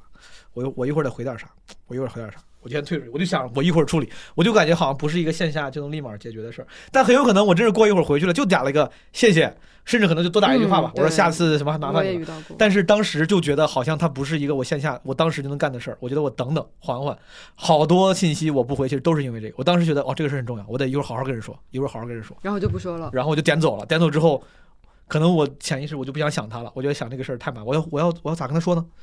就是想的太多，做的太少。我一定是对你这个你这个形容，它不是其实你当时你花了很多的活动，但你的活动都停留在你这个你这个形容是个不好状态的形容，我其实很同意，我也觉得不好，我想改。哎，这我这是个什么毛病？就我也觉得它不对，它也不好，但我想改，但没改成，这是懒吗？这是叫回避，是不是都叫都叫好听了？我是懒吗？还是我是什么毛病？这种事儿是不是就是其实可能得属于我真的得找个心理咨询师去长期的可能去解决一下之类的。其实就相当于说，你现在有一个，比如说你需要去做的事儿和你嗯头脑中的一些想法，然后嗯你会比较容易被你的这些想法带走，然后就顺着这些想法走了，就忘记了你现在可能这个事儿你轻轻一做就做完了。这算拖延吗？因为你刚才问我我在回避什么，嗯。刚才这个是一种情况，嗯。这是一个例子。另外一种就可能就我感觉就是就就是像大家老说拖延一样，什么完美主义，我们我们前两前段时间还专门就是把我们最经常说的一句话做成 T 恤，那个 T 恤卖得特别好，叫做“完成比完美更重要”，嗯，就是专门应对你们的这种对这个完话美主义。这个话我也也听过很多遍，甚至我觉得你们说完美主义是拖延症的诱因，我觉得都嗯都是属于是安慰了，安慰我们这些拖延症患者，还挺好听的说的，把我们说成完美主义。但我觉得他就是我不想这样，我就是这个也是能通过正念练习。对，嗯因为完美主义跟刚才说的想太多是一件事儿，嗯就是你在你的你就很容易顺着你的想法走，在你的想法里面，你做这个事儿非常的周密，然后你需要去思考很多。这个东西其实有的时候它就会变成行动的阻力，因为你一旦把想把这个事儿做的很高难度。那你肯定不愿意做。你的大脑是很诚实的，他想做点儿简单的，做点儿立刻就能做好的，比如说发表表情包这样的事情，他不想让你构思一段非常就是 缜密的回复，他他是懒的，就是你的这个根本就不符合你的大脑的设定，所以他一定不想去做。我是阶段性的，就是就是他说这些道理，我之前也花时间看过拖延症相关的什么那些东西，嗯我知道。然后当时有一段时间，我记得嗯。我状态好的时候，就或者是突然嗯。开始践行的时候，嗯。我就说完成比完美重要，先干点小事儿，把它分解成小事儿，一点一点做，不用想那么多什么未来的大目标。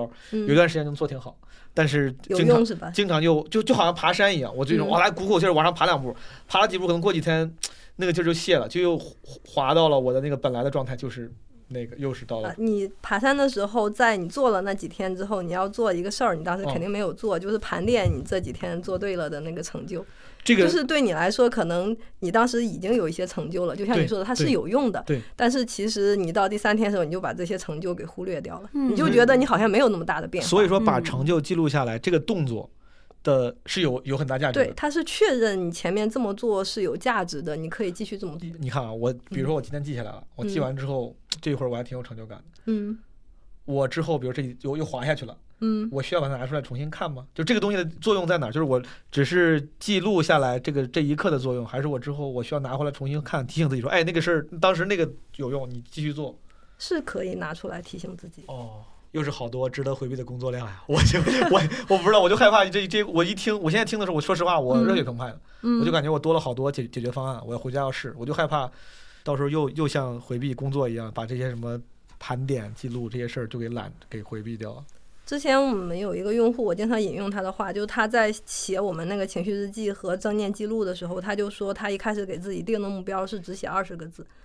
然后多一个都不可写的。对，然后他就用这种方法坚持下来了。就是你一开始给自己定的目标一定要足够小，哪怕写二十个字儿，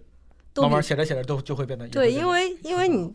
就它其实是给启动这件事情的难度降低了。你刚开始做，你是有惯性的，你兴许就写了二十五个字，对，其实那五个字对你来说非常轻松，嗯。但是你一开始可能如果你想我要写一篇小作文，完了你就不想写了。我听李宗伟，我看他的嗯文章有看到过类似的，嗯。我觉得这个我在很低谷时候，就是会反复看他写的很多嗯。文章，就是嗯。大白话说，就是我吃他那套，嗯就是就跟刚才婷婷说特别像，有的人就会给他提问题嘛，说哎呦，我知道运动很好啊，但我就是没有办法开始，怎么办？我也是这样，嗯他就说。那你就告诉自己，你每天最多只能做一分钟，多一秒都不能做。你要给自己严格这个，它就是一种反直直觉、反逻辑的一种嗯做事方式。其实它对它这能套到挺多挺多事情上的你。看啊，嗯我就我我问一个，这也是我真实的情况，嗯我想的多。比如说，我最近开始发小红书了，嗯发小红书视频，就是因为我刚开始做这个号，嗯我觉得为了让大家觉得我，因为我之前是个线下脱口秀表演者，我不是个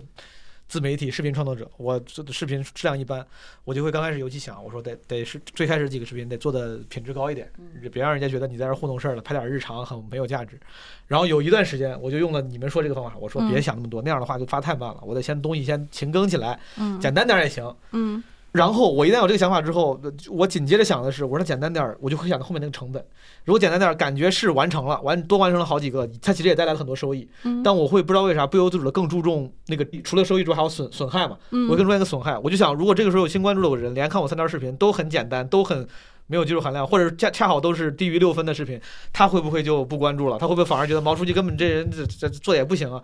就是可能用某些人说就是有包袱，嗯。但是我确实会想那个损失，我我不会光想收益，我知道它一定是有收益的，就是但是就不由自主的想那个负面的成本。嗯，我会觉得它一定是有好处的，就是这么想的人，因为我自己也是这样的，就我也挺拖延的，嗯 我也是属于那种做一个事儿横竖都不太满意的。嗯然后我们心理学里会对待这些想法会很功利，就是嗯假设说我现在我觉得我需要精进他的这个想法，或者我对自己不满意的这个想法能够敦促我把它做得更好，我就可以利用这个想法，嗯然后去做事情。如果我发现我只是在干想，然后其实我并没有行动，那我就会觉得这个对我现在没有帮助，我需要去降低我的标准，然后做更简单的，可能对这个事儿更有帮助明。白。嗯，这看来还需要另外一个能力，需要一个比较客观评价自己在不同策略下产出质量的能力。我可我感觉有时候我的我的评估可能也不够客观。你有想过吗？是不是其实你想的是我要把这事儿做到九十五分儿，但是不是有一种可能性是这事儿其实顶天儿了，你的能力就能做到八十五？我想了，但是你不能，但是你不能接受八十五，因为你脑子里想的是九十。对我天天想，对我就是包括我就有时候觉得我没有没法没法开始这个是，嗯比如这个专场我为啥写的这么难？很有可能我想要一个九十五分的东西，然后我觉得可能就是因为。我没那么有才华，以至于可能别人能写出九十五分，可能很容易就写出来了。我得这么绞尽脑汁，天天在这儿埋怨自己拖延，怎么还写不出来？很有可能就是我能力不够，我也会想所以所以这问题题是不是是一个悖论。不是？这是不是一个就是怎么能接受自己其实就是一八十五的这么这么一个事儿呢？是我我觉得，如果事实是这样的话，如果最终，比如现在有个上帝，我特别希望，比如有个上帝，嗯或者咱就去有个按钮，嗯按了之后有个人给我告诉我真相，真相就是说，毛东你别瞎想了，嗯你就是八十五分，以后别报八十五分以上情况，说不定我反倒心安对，所以今天我在微博上看了一个，它是搞笑段子我，但我觉得好多人说这事儿，就说就是你你自己可能因为什么事儿，然后很困惑什么的，但是如果你去算命，他会说，哎，没关系，你三十岁会有一个坎儿，然后之后就会好，然后你突然就释然了，嗯这跟这是不是有点像啊？算命是不是就是那个那那一道光如？果愿意信，对对你。愿意信的那个东西啊，但其实就是这么我觉得可能对于嗯信的人，那个算命的那句话嗯就是某个调节情绪的工具。嗯但是对我来说，我可能暂时就恰好又没有啥特别就。怎么到你怎么才能接受自己是八十五分这件事儿？就是你这么一说，我觉得就包括我本来没好意思想聊这么多，嗯但是我觉得我的这种症状，请跟嗯老师你你给点评一下。我觉得这个心态就很像是，当你说到八十五分儿的时候，我就会觉得，就如果你把人生当成一个考试的话，那可能就是像你说的，我现在有一个分儿，然后这个分儿就定终生了，就就像高考那样的。但其实现在的人生已经不是考试了，就比如说我现在也许就是是八十五分儿的，但其实我不需要，就是八十五分儿对我来说其实也没有什么后果。就是我们经常把这种考试的思维，或者说这种我的人生就可能有一个固定点，或者我的能力是固定的，然后我做的一切的努力、挑战和尝试都是为了给自己打一个分数。如果是用这样的心态的话，你会很难开始尝试，因为没有人喜欢自己被别人打分儿这件事儿，而且你会觉得那个分儿就是一个特别死的标签儿，啪的就贴在你脸上，你拿这个卷子，你一辈子这个分数就会跟着你这个样子，所以这个时候人的行动力就是会很低。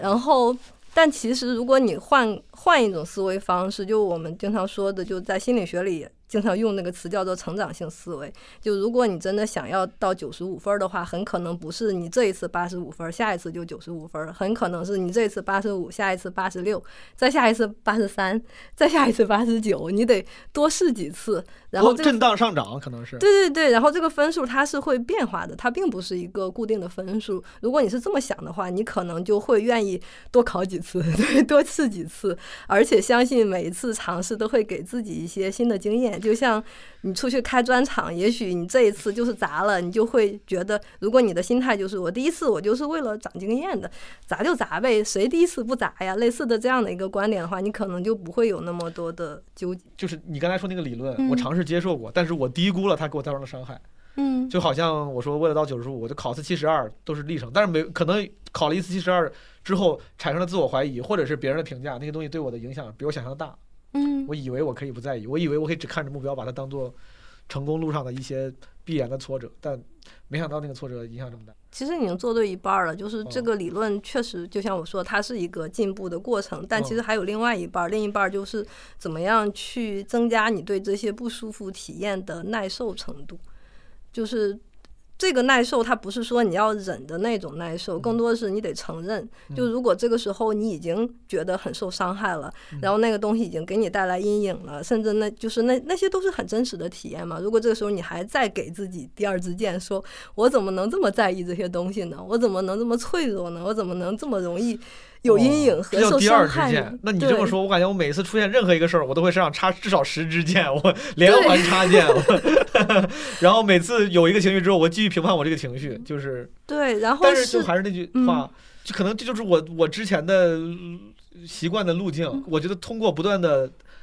可能叫自责，但我叫自省。我想通过不断的自省。来发现自己的问题，改正自己的问题。如果我我不自省的话，我还怎么发现自己的问题，改正自己的问题？可能我就觉得啊，没事儿，一切都 OK，这也 OK，然后我就不进步了，我就特别害怕，我就不进步了。嗯，其实进步是通过尝试来的。那刚才说的那个，其实你你不是自省，你是哦在反刍和自责。哦，那个东西其实会让你，一个是说你的这些伤害肯定会持续的时间更久。也许比如说别人对你的那些否定或打击带来伤害是假设是六分的话，那你给自己加的这些东西，可能把这个事儿就变成九分了。可能那个六分你可能如果你不那么在意它，它自然的消失可能需要一个月的时间。但是在你这儿，因为你后面一直在发酵这些东西，它就可能会持续好几个月还可以。哎，那我有一个我有一个真的好奇的问题，嗯不是说前面是假的的意思啊，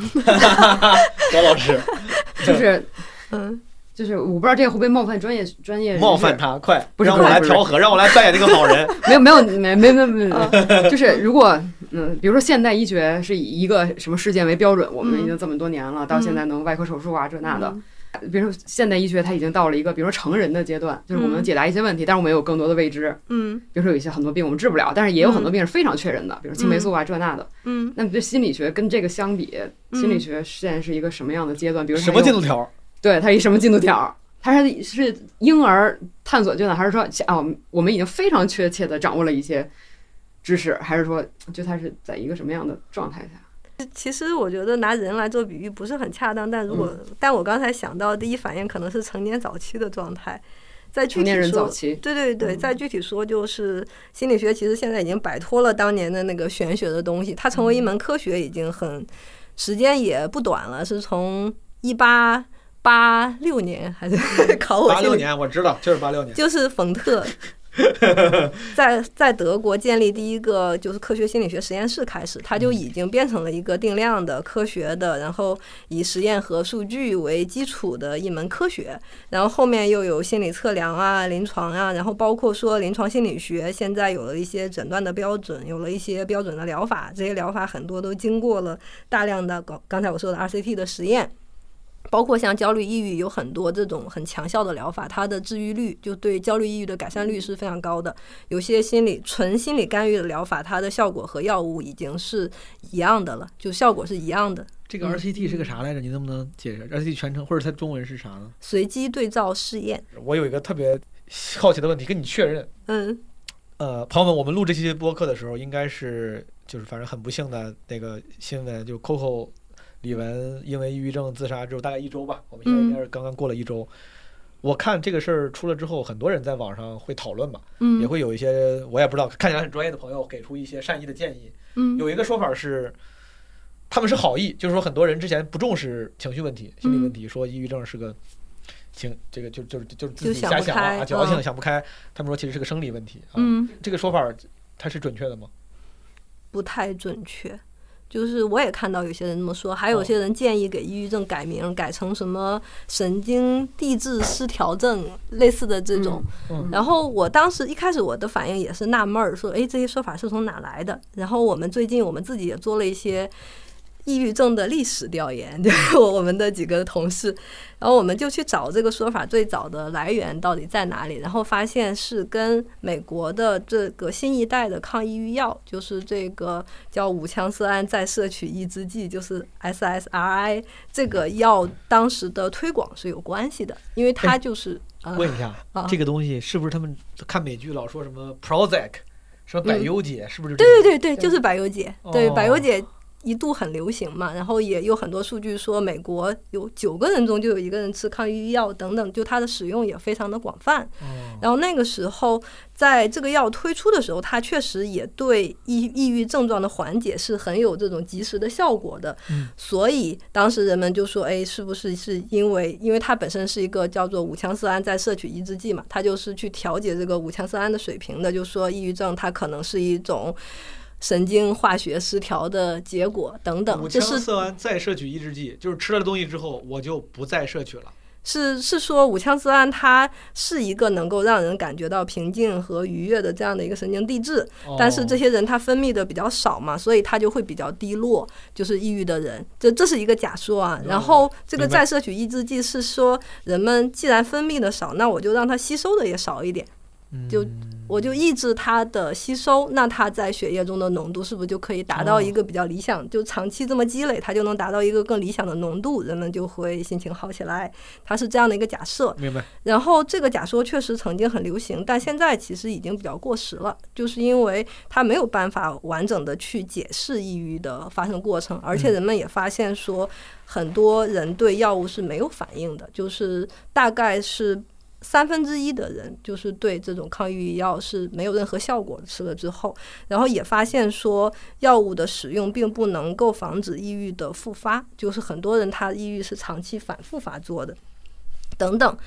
所以这个假说后来随着人们对抑郁的了解越来越受到挑战之后，它其实就变成了一个过时的说法。嗯，然后现在更加主流的说法，其实抑郁它是一个，就是现在医学的通用模型也，它是一个生物加上你的个人的特质，再加上一些环境因素共同作用的结果。比如说，就会发现大部分的抑郁第一次发作的时候，确实会有一些。外界的诱因可能对诱因可大可小，但是都可能会跟人的一些挫败有关。这些挫败可能包括，比如说考试、高考失利，也包括说可能，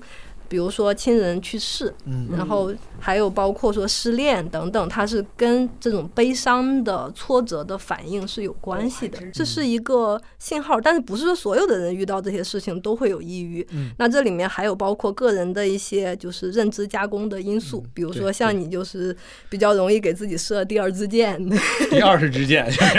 第二支支箭，那我们就发现连弩射自己。对对对，那抑郁的人会有一些特别典型的思维特征，比如说我们经常会用“反刍”这个词，就反刍它一开始说的牛有好几个胃，然后这些东西都会，你吃的东西会特别精细的加工，一遍遍的嚼。那抑郁的人在陷入抑郁情绪的时候，会有这种思维特征，就是发生过的这个失败的事儿，他会一遍一遍的想，然后每次想的时候都会再给自己设几支箭。吗？就是这样的，完全是。我也是。对，嗯，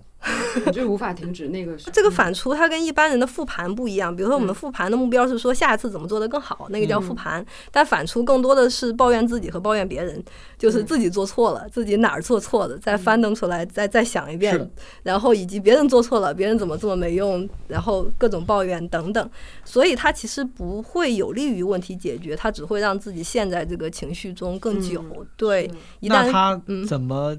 避免呢？就是把你刚你刚才说这个道理，我明白了，嗯让自己以某种方式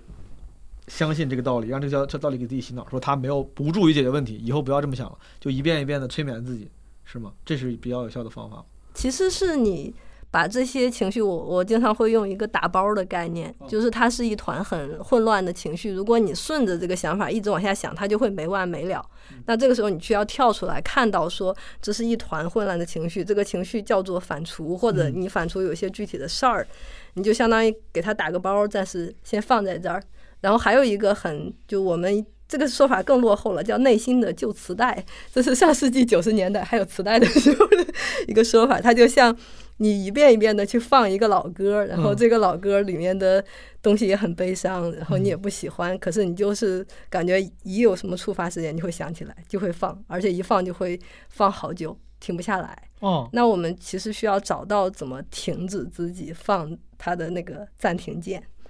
就是你需要按下自己的这个暂停键，把自己的思维拉回到你现在在做的别的事情上。不要让自己反刍。对，但这个就是很难，它其实就有点像是一个习惯，就是你下意识的就会这么做，而且你每次都这么做，它就会越来越容易，就是你陷入这个情绪就会越来越容易。那这个时候你要去刻意的练习一些识别出来你陷进去了，然后再跳出来。所以它是需要一遍遍的通过重复一个新习惯去对抗自己的这个，或者去慢慢调整自己的这个旧习惯的。还有一些抑郁的风险因素，就是也也是非常常见的，比如说人际关系。抑郁一般会发生在丧失的时候嘛，就是你人际关系上面你会感觉比较孤独，或者说即使你有朋友和家人，他们不理解你，你的很多事情你没有办法跟他们讲，等等，你就会处于一种人际隔离状态的时候，其实是比较容易抑郁的。然后这个时候你其实就更加容易跟自己对话，因为你没有办法去跟别人讲。那你跟自己对话的方式，如果又是这种习惯性的反刍式的方式，那你就有可能待在这个情绪里会更久。嗯，我觉得我之前不内耗，之前我也不会简单的信息不回，就不内耗，嗯。永远想着前面的事儿，就是觉得干事儿干事儿干事儿，然后前面都是美好期望。我觉得现在就是我用我从我自己感受出发，嗯。我的感受就是我现在就感觉有我有希望有盼头的时候，日子有盼头的时候，就是最不不容易出现这种负面情绪，嗯。什么反刍也好，内耗也好，有时候日子没盼头了。不知道，就是可能有很多人说，就是年轻人觉得未来迷茫，不知道嗯未来将向哪去的时候，这个时候我又没有方向，又有些迷茫，嗯。但是咱们就美其名曰又爱思考，又想想事儿，那我嗯。想啥呢？前面的事儿，之前前面的事儿很明显，我就想的是怎么到那个地方。现在前面那个路标没了，我就只能想我现在自己的事儿。我想我这样是不是不行？这样的，我就我那个我那个想事儿和思考，总得找个地方放，嗯就放在了这些无用的情绪上，可能就变成了你说的反刍跟内耗。我刚才你一边说我沉默，是因为我很感叹，就我觉得哎，之前不这样。是，就是你可以理解为它是一个习惯。就比如嗯说，你有一个外界的事情诱发你有了这个习惯，然后这个习惯肯定会给你带来一些好处，比如说它让你觉得你对这些事情的理解变得不一样了，让你变得更深刻了，或者让你去探索了一些自己内心的东西，甚至让你跟你自己的负性情绪待了一会儿等等。于是这个习惯你从中有一些受益，或多或少的会有一些受益，你就维持了这个习惯。然后再遇到事情的时候，你就习惯性的使用这个习惯，它就会越来越强化，它就会变成一个你很自动化的下意识就会使用的一种思考方式。有道理。所以说，但是不能让这个习惯太习惯，要成为一个可以控制的工具，而不是无意识的依赖。对，好，我突然想起来，咱本来聊那个话题是不是没聊完？就是我说，你说那个抑郁症，它不只是个生理问题。对。你说之前有什么老的各种老的说法之类之类的，对，现在那那我就回来，我重新问一下，就是所以说你为啥觉得那个叙述是不对的呢？它不只是个生理问题吗？对它更多的是一个行为问题，或者说就是你的反应模式，它是你一系列的模式。就像我们说压力的时候，人就是会有生理反应，但生理反应不能代表压力的全部，它是人的这种外界的事情，你主观对它的一些判断解读，然后引发的你的一些，比如说生理的变化，比如人紧张的时候就是会心跳加速，然后人低落的时候就是会觉得，比如说肠胃的。功能就会减弱，就像人抑郁的时候吃不下去，是因为这个时候它是一个很就是时间久了很自然的一种压力反应，所以我们不能只是看到它的生理上面变化的这个部分，我们得去找到说我的思考方式和行为是如何让这些东西维持的。我要找到这些部分，我才有可能去改变。这是一个更先进的理论，还是一个平行的理论？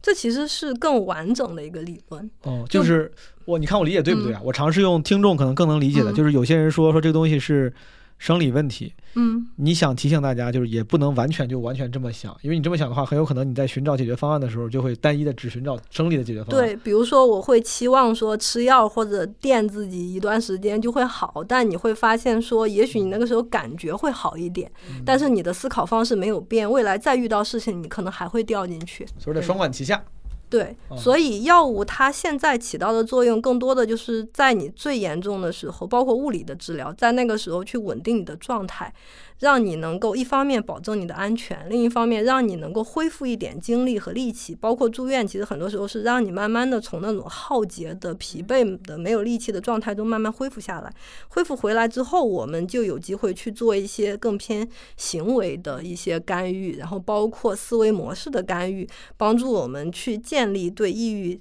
形形成过程的一个新理解，以及去养成一些新习惯，去改变它。去就是腿断了，或者有一个一个虚拟的支撑自己的那个心理的腿断了，嗯，去医院生理就先把腿先把腿长好，长好之后，但是你得你得有康复训练对对对，啊。哎，我有个好，今天我跟高老师聊的时候，嗯就是我俩看到那个新闻的时候，就是嗯。呃，李文老师自杀这个新闻，咱俩都都哭了，掉眼泪了，哦因为各种原因。嗯。啊、我反而除了对于这个人本身的感情之外，就是因为看到他是因为抑郁症，我想到自己之前状态不好的时候，我就反正有一些连接。然后你嗯。应该也是嗯。想到了，你当时是什么感受？我完全没有想到，哦，因为他确实就像。我的反应，我觉得跟网上大部分人的反应很相似，就第一反应很相似，就是嗯。没想到会是他，哦，因为他没有把自己的这一面展示出来，所以那段时间“微笑抑郁症”这个词就特别的火。嗯因为大家可能最大的反差来自于他在公众面前展现出来这种自信、活力、阳光的形象，和他实际的这个自己的状态和他的处境之间的这个巨大的反差。嗯对，所以当时我也是会觉得很难受，然后我的难受可能另一重就会觉得说，他的这一个反差本身可能对他自己来说也是一个不利于让自己好转起来的其中的一个原因。我我的这我不知道这个话题问的嗯是、这个这样问合不合适，但假如说你能更提前，比如说作为他的嗯朋友给他，就是你觉得哎，希望他要是本可以怎么怎么着就好了，因为我也是想，如果听众中有一些嗯朋友，对吧？怎么说微笑抑郁症这种词儿，嗯你觉得这样的潜在的有这样风险的人群，你觉得他们的建议应该是啥？怎么来避免？是多倾诉吗？那个不要老老把开心的一面展示出去。我可能会想说，就是让他们允许自己能够不开心，或者说允许自己，也许这个东西是很难表达给别人的，因为哦表达给别人是可能有风险的。是比如说，你告诉你的同事或者老板，你真的有可能会有解雇的风险是。然后，如果比如说你是个公众人物，然后公众可能会有一些恐慌和不理解，你的这些掩饰，它其实是一种保护，本身是可以保护自己的。但是当你自自己面对自己的时候，就不要不需要这些东西了。你可以对自己更诚实一点，自己或者说跟自己最信任的和亲近的人待着的时候，可以让自己的那些不愉快的情绪，让自己那些悲伤和无助。更多的表达出来，因为你只有有表达这些的机会，你才有可能获得支持和帮助。如果别人看到你是一个非常自信、阳光开朗的样子，可能就不太会知道会及时的给你提供帮助。我能不能这么理解？就是我总，我还是一个很朴素的一个逻辑啊，就是一个人，比如因为啥事儿他抑郁、depression 什么想不开，或者各种嗯情绪的负面情绪，最及时的根本的解决方案是把这个事实让那个事实改变。就比如说他如果是因为穷，嗯但是他有钱，至少能及时的解决这个问题，或者因为感情问题让这个感情问题解决掉。我能不能理解？就是如果如果退而求其次，这个事实问题就毕竟人生不如意十有八九，很多事儿你可能得很难短时间解决。对，当解决不掉的时候，一个接下来退而求其次的方案，可能就是你改变自己看问题的的角度跟方法。而其中达到这个目的的一个方式，就像你说的，你要对自己诚实，不管是倾诉表达还是记录，对吧？对你得知道自己现在的现状到底是什么样子的。抑郁它其实它会和这些不利的风险因素连在一起，比如说失业、失恋，包括说在战争地区和比如说像前段时间新冠疫情，人们就更容易有抑郁的状态。这个时候为什么承认现实很重要？因为只有我们承认现实，我们才可能知道，我们如果想要变得更好一点，我们最小的、我们比较现实的、我们确实能实现的那个下一步到底是什么？因为有的时候我们确实会幻想说，天上天上掉馅饼，或者第二天我一觉醒来，事情就变成另外一个样子，或者说幻想自己立刻表现得很完美。就像你刚才说的，我现在立刻能做到九十五分或怎么样，但这些就是不现实的。而且，当你从这种不现实的幻想中醒来，看到自己真实的现状的时候，那种落差感会让你更加的动不了。所以我们就是得看看说，我现在确实这段时间状态不好，我承认这段时间状态不好，我要从这里面慢慢的走出来，我我要一小步一小步的往前走。明白。那我能动起来，我要保证我是在往前走的。也许我走的比较慢，但只要我往前走，那就是希望。我要找到这个东西。高老师，我反过来问句你，刚才我不是问了你一个，我说你几年前你痊愈了，是因为啥？嗯你当时给了个理由，说当时你没停药。田老师还夸你呢，说你坚持吃药。哎，我他刚才说完，他说这个东西不光是生理问题，还是行为问题。我想问，除了吃药之外，这种生理上的治疗手段，你有啥别的？你觉得可分享的？比如你还做对了什么别的事儿吗？你觉得？我觉得就是我可能找到了一些跟自己对话的土方法，哦，就我怎么能去让自己理解这件事儿。我原来就是像刚才说的嘛，你就陷入到那个怪圈里面，哦负面的圈子里面嗯走不出来。就是我可能有一些就是对自己行之有效的方法，比如说我会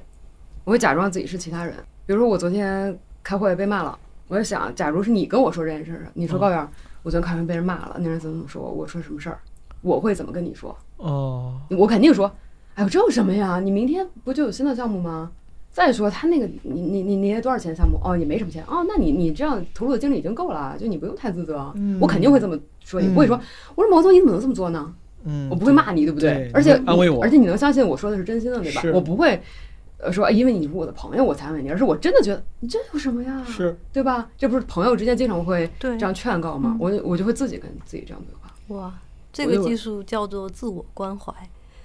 是吗？这个是高级的。哦，，那我挺关怀自己的。对，就是因为我们抑郁的人，他会有一种习惯性的自我苛刻，就是对自己其实不如对别人好，他对别人其实挺好的。那这个时候就是意识到自己可以像对待自己的好朋友一样对待自己，把自己对待好朋友那些招儿都用在自己身上，这个就叫自我友善或者自我关怀，这个是很有用的。很有用。然后我自己，我你说到这儿，我我甚至想尝试过这个方式，因为我发现，就大家都给别人出，不管是出招、嗯分析情况，嗯，那就厉害着呢。对，就厉害着呢，对吧？我感觉好像很多别人的事儿来问我，我就想，我要是我肯定会特别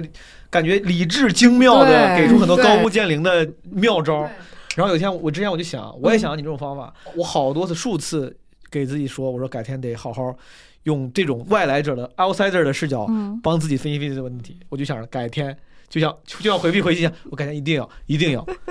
再也没有出现。因为我我觉得它是个事儿，我觉得它是个就好像我跟朋友聊，可能你要聊一个小时一样。我说改天我得好好坐下来，把自己的事儿当成 outsider 分析分析，想点主意，然后并且按那个去干。就又回避拖延掉了，就是 你把这事儿想的有点大，你可能可以像他那样很小的，哦就假对简单点儿，就此刻，如果你是好朋友，你会对自己假设只说一句话，你会说什么？嗯，对对，你就把这个事儿弄得小一点我很小的事情，现在我原来不会这样做的。嗯，我现在就是，比如我今天猪瘾犯了，我点了好多外卖，什么叫猪瘾犯了？就是想吃东西嘛。因为 我 疫情胖了好多，然后我应该减肥，但是我又总总不住吃东西。我说，哎呀，我天啊，我怎么这么馋啊？嗯我就总是很自责，因为之前，但我我就会同时在在在劝自己嘛，就像你跟朋友说话，那我还有一个，还有一些办法，嗯，反正我有很多办法，我觉得现在。你快说，你多分享几个。哎。我先我先总结一个，我自己嗯一边听一边帮听众也总结一下。嗯就首先你们说对，就我觉得治疗拖延的一个方式，就是之前说的好好听点是什么？别完美主义，怎么怎么着，做下当下的事儿。我觉得一个更实操的方式，就把那个量词设的足足够低，嗯，哪怕你说一句话，对哪怕你就听三分钟，对然后今天哪怕就写二十个字儿，对，我觉得其实最最可操作的是，就是你把你要做那个事儿，就把那个量词放到就是就是无限能接受的那个最低的程度，先开始。对，而且很具体。对，嗯嗯，就哪怕只段子，哪怕我只开头必须得写一句话，哪怕这个段子没写完，我今天好歹无论如何写一句话，也可能也行。对，这个是个可操作的指导，对我来说很有用。好，葛老师你继续分享你的小土方法。婷婷老师，如果你有任何这种，嗯因为你看他一说，你就立马其实你知道什么自我关怀，嗯如果有什么类似这样的小招，你也给我们分享分享。自我关怀确实很有用，因为它其实是激活我们的安抚系统，就是我们。它一方面像朋友，一方面也很像我们的父母，就是怎么嗯就是更关心自己的那个人，如何对待自己等等。听过一个词儿叫什么“内心小孩哦，对，这是很流行的心理学的词”，。但是我只后很后面我才听到的。嗯哎，不就是这个？我还有一个比如说比如说我有一个我很佩服的人哦，在某一方面，比如说性格上嘛，你说嗯他很，比如婷婷，他很嗯 chill，嗯然后他也没有任何的心理困扰，我就会跟他聊天，然后看他的行事模式、行为模式，以及看待问题的方法。嗯包括我说，哎，这个事儿，呃，如果你碰到，哎，比如你做错，你做错了，然后嗯你你你挨骂了，这个事儿你怎么办啊？什么，我就问的很细嘛，他就给我讲，然后我就会很了解他嘛，对吧？比如说下回我再遇到一个问题，他不在我身边身边，我想我是婷婷，婷婷遇到别人骂了，他肯定会说。什么什么什么什么，其实刚才跟刚才那个有一点有一点点类似，但我就会想假设我是他，你的第一招其实是模仿自己，第二招是模仿别人。嗯嗯嗯，那模仿一个我，哇，你这些招都很进阶，很厉害。高老师，你真的厉，就真是久病成医啊！你这些哦你这些土方法，感觉土方法真的被这些专业的都认证了，都是高级的方法，都是进阶的方法。这个方法很厉害，这个哦方法就是行为法，就是嗯也可以说是偶像偶像上身。但你不是现编的名字吧？每次要啊，我用这个法叫行为法，这个法叫 他他这个有有一个很很有趣的说法，叫做奇迹问题或者魔法问题。这个问题就是，如果你变成另外一个人，嗯你去做这件事情，你会怎么做？它的一个原理就是自信或者说能力是怎么培养的，不是说对对对对，就是你要信对你，你不是说你先变成一个，就是你先有了自信，你才能自信的做事儿，而是你先像一个自信的人一啊，样专业做事儿就是专业的，我就想说这个，就是你像一个自信的人一样做事儿，嗯于是你就获得了这么做事儿之后的那个经验，嗯，然后这个经验就会推动着你再继续这么这做。算不算？好厉害这算不算什么就是这样 fake it until make it？对有有有点有点那 意思。是这个意思，嗯对。哦但这个就是一个人想要去咱仨这会儿好健好阳光啊，就在互相夸，你夸他，他夸我，你说我好脸，对对对，哇，这这哎这你得给我俩钱，我这今天给你做咨询来了，感觉硬夸婷婷夸了一顿。呃我觉得毛东说这话就是这样的，就是哦我是反正我现在假装阳光嘛，我不管，哦我先假装我很有自信嘛，嗯对吧？因为其实我是一个从小超级没有自信的人，我是一个非常会自我批判的人，我会能想出一万个理由来打击自己。嗯。就是刚才我说我发病很早，其实就能看出来我是有、嗯。我有这样的先天的性格，就是是。因为我我我成长环境可能比较局限，我觉得大家可能都是，除非有一些人他四处漂泊啊，人家的经验是很丰富的，那我是很局限的，因为我的成长环境是非常的呃闭塞的，我在一个很很小的区域一直上了很久的学嘛，然后长大以后我发现，哎，人家的就是所谓的硬件条件，嗯。其实都不如我哎，就我的伴侣啊什么的，嗯。嗯，家庭所谓的家庭条件啊，富裕程度啊，包括什么，嗯。但是人家怎么就是可以那么乐观和坚强呢？我说这里面肯定有除了生理之外的原因，就印、嗯就是在印证他刚才说的那个话嘛。就我为什么我不认可这还是一个完全生理的问题，嗯也是因为这个。就我觉得，如果你你你说之前的呃挫折也好，什么也好，造就了你现在的一些性格，嗯那我也不是最挫折的呀，我也不是最好的呀。那我们的差异是从哪个时刻开始分野的？嗯我就会想这件事儿，所以我会，我就觉得，就是至少我先模仿他的自信吧，我先培养，嗯就我要先对自己有信心，你自己的有韧性，你有能力战胜你的抑郁，你有能力战胜你现在的低谷，你先不管你有没有战胜，你先告诉自己我，要尝试一我。终于有一天，我终将有一天我会战胜，可能不是今天，可能也不是明天，可能很漫长，但是反正有一天呢你，看我，其实刚才我呃也是一边调侃我，但是我一边我想法就是，这个事儿它也是需要一点点幸运的。你需要的，我就比如需要，就比如说，当我在 fake fake 一个自信的人 fake 的时候，有好的反好的反馈了，我说哎这个可以，之后我就会慢慢越越来越用它，正嗯正向循环。但如果比如说我说我今天假装大家都很喜欢我演，没演好，我反而就不敢再用了。我说这招看来不好用，我原来我真的没那么受欢迎，我不能装。就是我觉得还是需要一点点审时度势的那个就是策略对选择的。对对嗯，明白。这个是灵活性。嗯，现在我真的，我觉得咱们仨现在在很努力的想办法夸对方，就是 想办法，哎，对对对，就是 给出认可，就是 互不相让。来，高老师继续往下，你这还有啥土方法吗？我就是可以破罐子破摔试试。哇，更厉害了，哇，更进阶了这个方法。我出师了，我我太膨胀了，我现在。这期节目给我录的，我 天啊，我我一直觉得我这不好，这这些方法。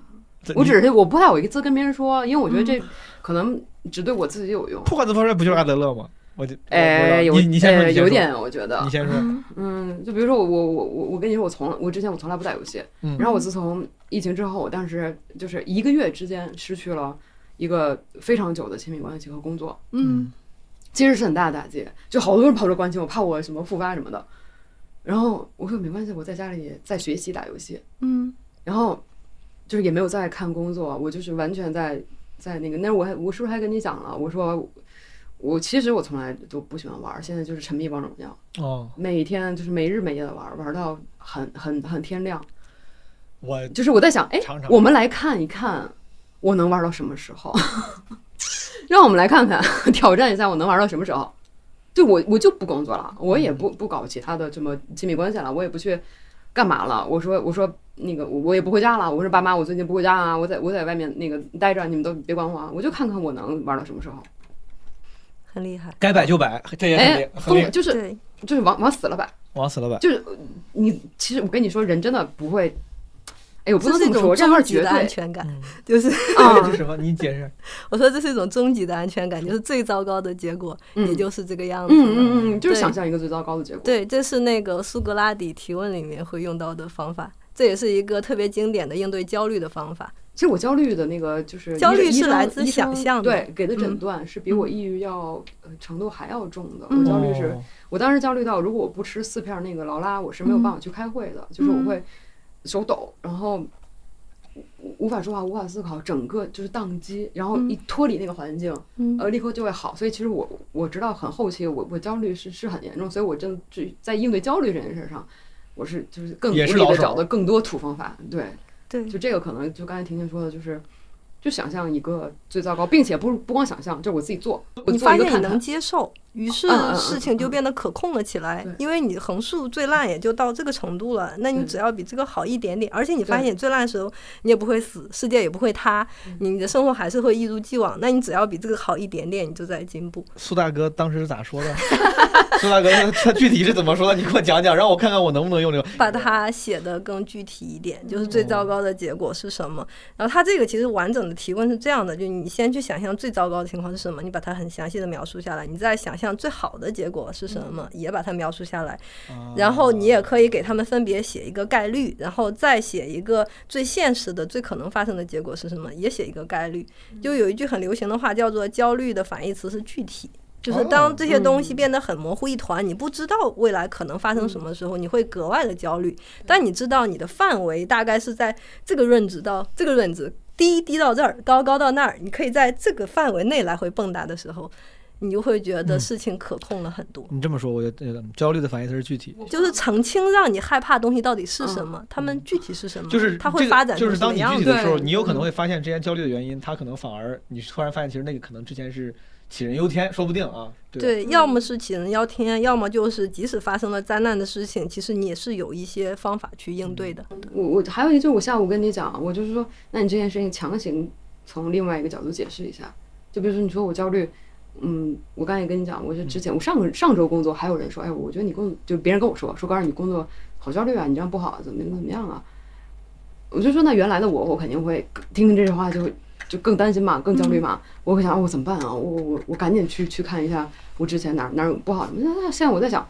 焦虑也不全是坏事儿吧？比如我做打一周王者荣耀，也不是全是坏事儿吧？我至少收获了一些快乐和皮肤啊。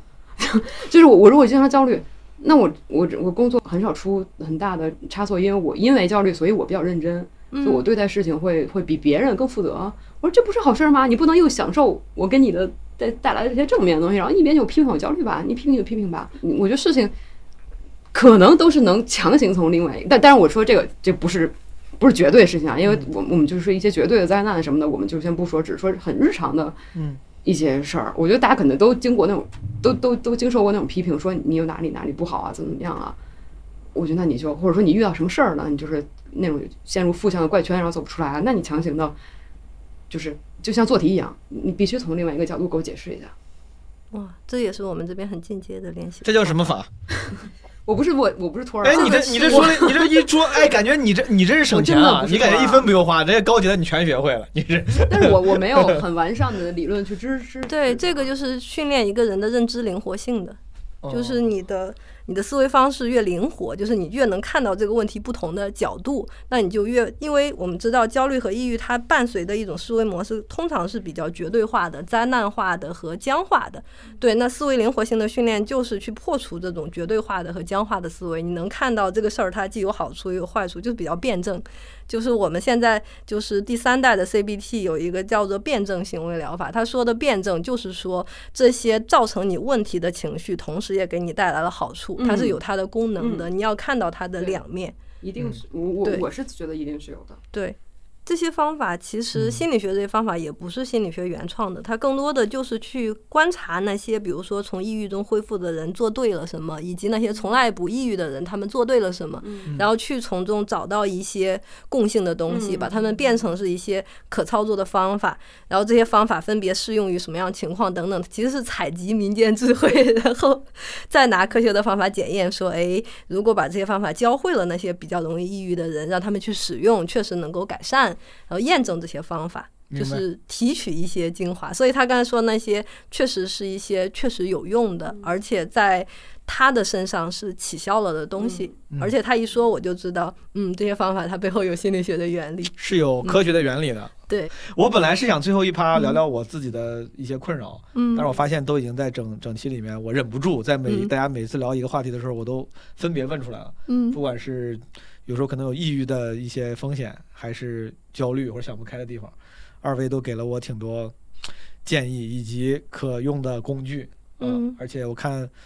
嗯，挺多听下来挺多工具以及我需要学会的那些方法，在暂停实验室的咱们的训练里面，其实都能够培养的。对，而且一开始不信是特别正常的，而且我也不鼓励大家特别的信。我们经常说带着开放的怀疑去试一试比较好，就是你一开始不不必相信这些东西对自己一定有用，但是你可以先试一试。其实真正能够让你把这些方法用起来的是你自己亲身的实践和经验，你只需要信任自己的感觉就好了。随着你越来越信任自己，你就越来越能判断哪些东西对自己有用。明白。嗯我最后问一个问题，我本来嗯不想在我们对谈环节嗯，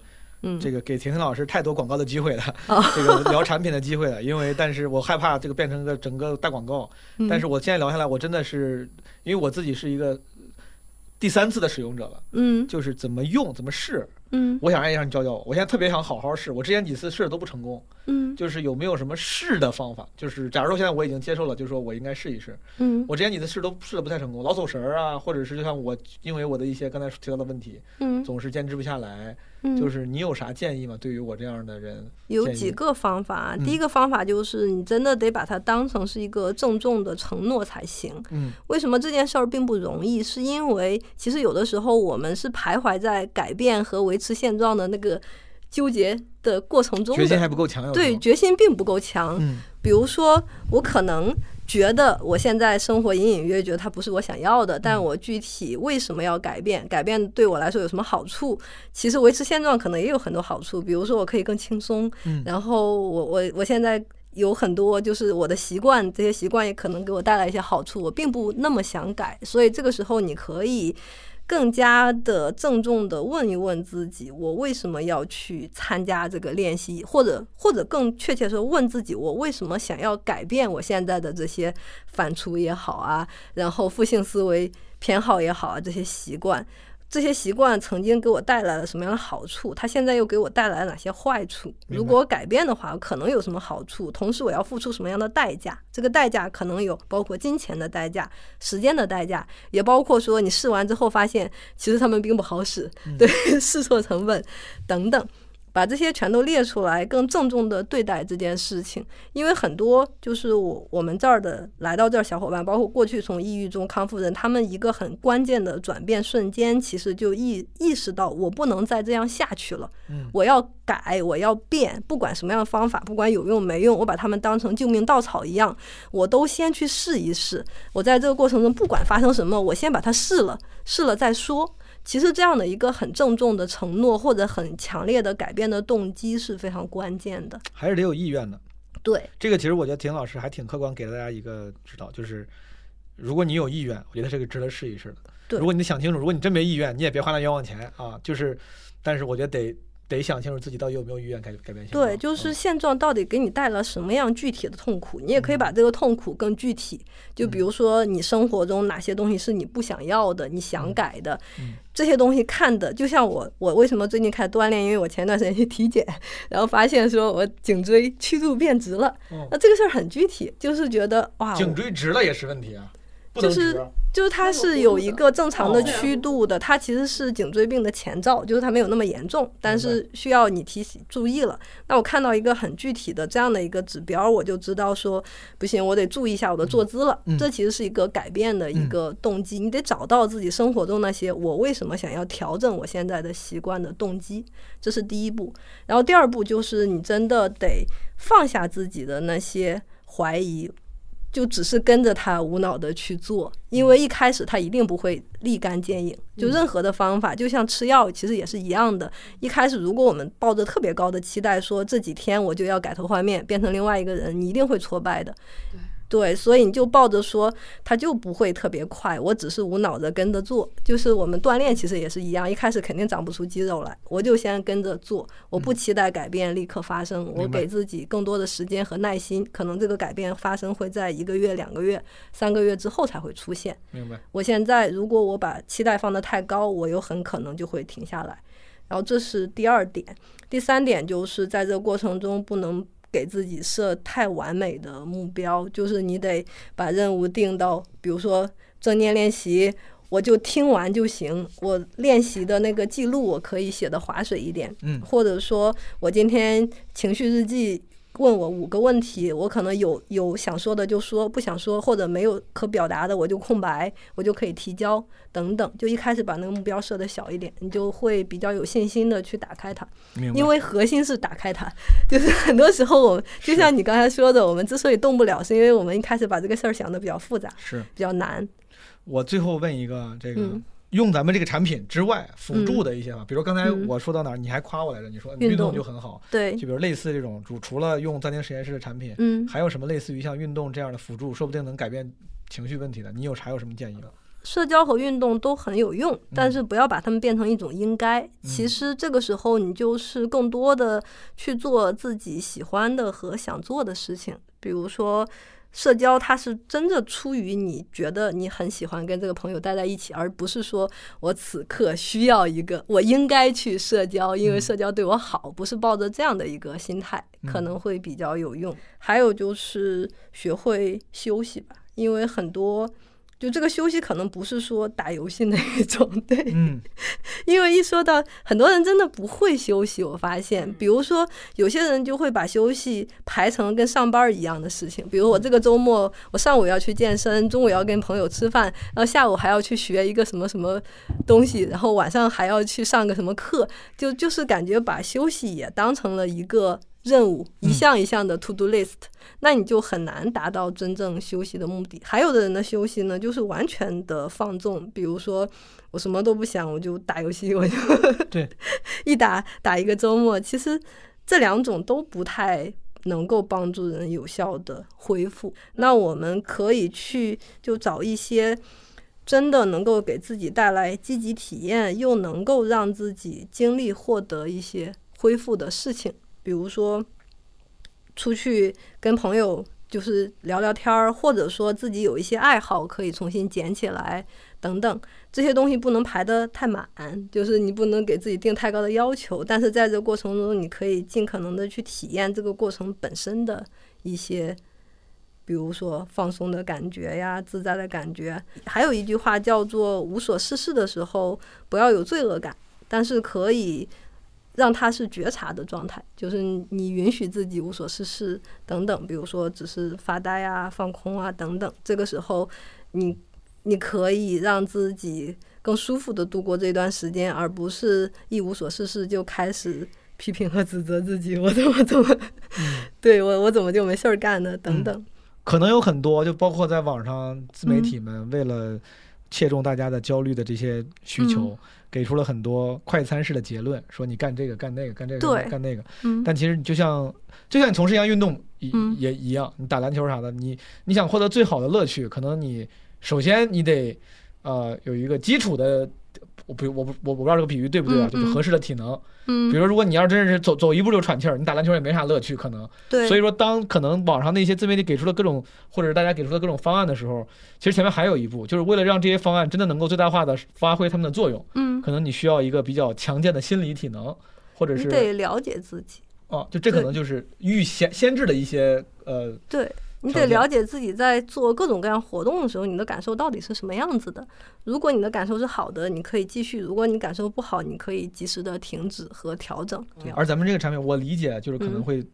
这方面其实会锻炼很多，对，它倒不是说速成式的给了你一个说你干这个事儿就能好，而是你有了你学的习得这个技能之后，你在干那些事儿的时候，你可能会有更好的效果。对对对，它嗯其实是个加成的作用，包括就是比如说正念练习，我们经常说它的终极目标是把正念融入生活，就是嗯。你可以在吃饭啊、走路啊，然后运动的时候，能够更加投入的享受这个过程。前段时间有很多很火的呃心理学书籍嘛，比如说有什么书是你觉得它是需要注意场合的，咱不说的不好，就是注意需要注意适适用场景的，你给大家分享分享，或者还有什么书，就像刚才你推荐的一样，有什么问题的人建议你可以说不定可以去看一看。啊，我我可能现在也不太会推荐《被讨厌的勇气》和《蛤蟆先生》，虽然哦我们自己在书单里会把它列到大众科普心理读物这一栏嗯。它的问题是什么呢？就是它确实没有提供路径，就嗯是实操的东西。当然，有些小伙伴可能就比较喜欢这些理论，但是嗯在实际使用它的时候，比如说在《被讨厌勇气》里面特别有价值一个理论，就我们经常说客体分离，别人的事儿是别人的事儿，你不要因为别人的事儿烦恼。对你对，然后你也可以不需要满足别人的需求，按自己的方式活着。是听起来很有道理，是，但是你发现，在实操的时候你是做不到的，或者你不知道具体在发生人际冲突的时候，我应该说什么、做什么才能达到这种客体分离的效果。嗯，所以我会更推荐，如果真的有实际困扰问题的小伙伴，可能看这些书不太够，就。嗯就是你得悟性特别特别强，才能像他这样，就是无师自通的找到一些土方法。但如果你想让自己起效快一点儿，还是嗯我会推荐看一些有操作方案的书。当然有太，想听了，比 就比如说我会经常推荐的，像《打破焦虑循环》也是一哦本很有对。嗯然后我还会推荐像那个自我关怀的五十一项练习，听书名它就是里面有练习。对对，然后幸福的陷阱里面也会有一些书写的练习，你就可以直接拿过来做。嗯但是这些书也会有一个问题，就是很多人，比如拿到一本书，恨不能立刻把这个书里所有练习都写一遍，嗯 对，而且我也不知道说我的节奏到底是什么样子的等等，所以我们做的这个事儿其实比这个还要再进一步，就是。一天，我们把剂量给你调小一点儿。你拿到一本书，上面全都是练习册，你会很有压力。但在我们这儿，你一天只需要做一个练习，嗯而且会分门别类，这有很多，我们会把最简单的练习放在最前面，一一点儿一点的带着你做，然后也会提供很多事例啊、嗯问题啊等等。其实会比他们更进化一些，所以我会觉得自学能力特别强、自律性很强、理解能力又比较强的小伙伴，确实也未见得一定要花这个钱。你也可以先拿这些书试一试。但是如果你发现说这些书里说的这些实操东西也很好用，嗯但是我好像没有办法把它变成每天的习惯，嗯我可能书买在那儿看了很好用，我决定要改变了，然后就扔在那儿了。如果是这样的情况的话，那还是有人带着练会比较好。就如果这些方法你认可，但是你希嗯望有一个更科学、更容易开始的、容易坚持的方式去对对对，练你这些认可的方式的话，就可以用咱们的产品试一试。然后三天实验室，我觉得你刚才说了那么多方法之后，很多很很打动我。然后最打动我的是你说哦，原来我用你们的这个产品是能够以一个更轻松的方式把这些方法给赋予实践的。嗯啊、所以说朋友们，如果你们对这些方法感兴趣，然后如果你确实像我一样，确实我按高老师的话说，我已经超过一年状态都不是很好了，然后想要去改变一下的话，我觉得我可能夸张了，你别伤心啊。嗯我我已经哭半天了，你现在说晚了，咱俩就从此绝交。我一会儿把哎这期节目里所有你的发言都给你剪掉。好的，我我我，对我建议大家说不定可以去试一试，呃，而且呃，暂停实验室非常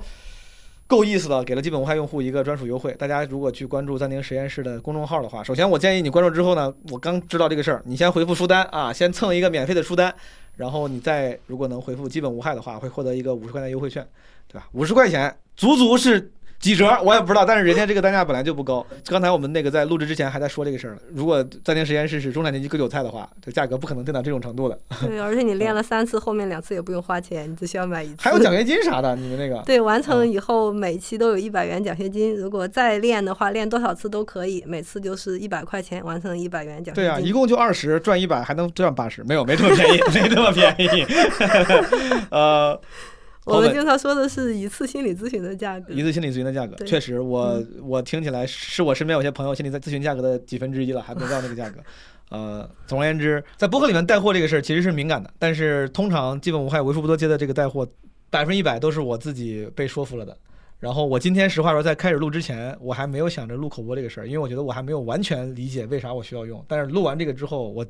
这个疑惑被解决了啊。好，今天这期节目就到这儿结束吧。再次感谢婷婷老师跟高原老师的光临，我们下期再见，拜拜。拜拜。拜拜。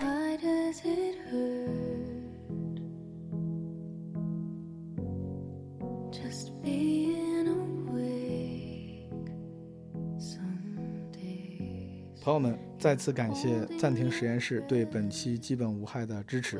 其实已经很久没有接过这种，啊、特别聚焦于产品的商业合作了。基本无害两年多，可能就接过两次，无一不是，要不然我经过长期调研，要不然经过长期使用，然后确实是愿意真心推荐给身边朋友的产品。暂停实验室应该满足了这样的标准，就是我确实也是长期用户，并且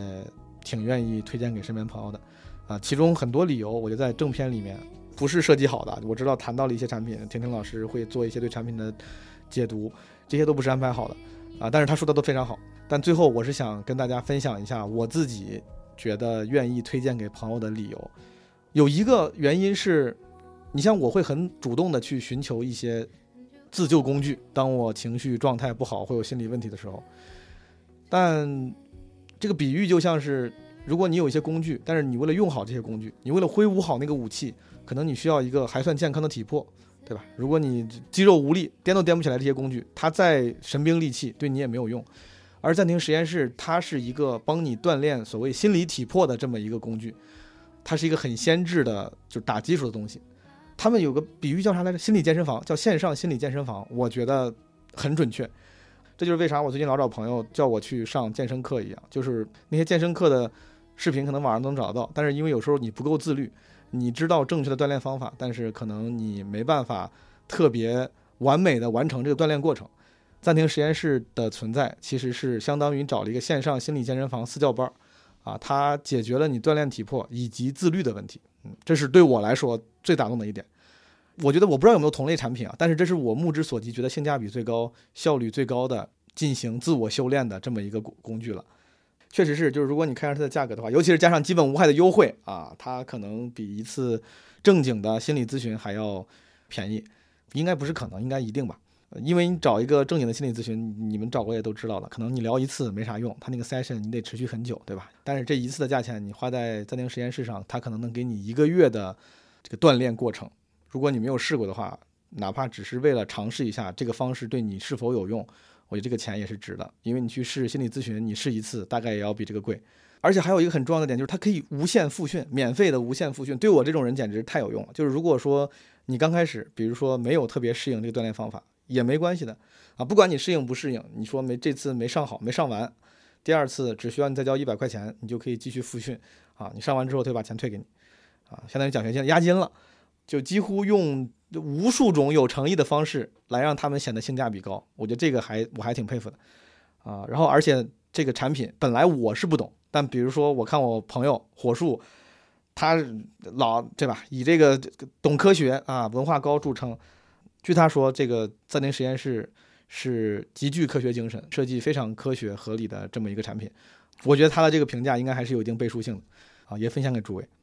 现在好像暂停实验室还出了一个自助版，专业版就已经比日常的心理咨询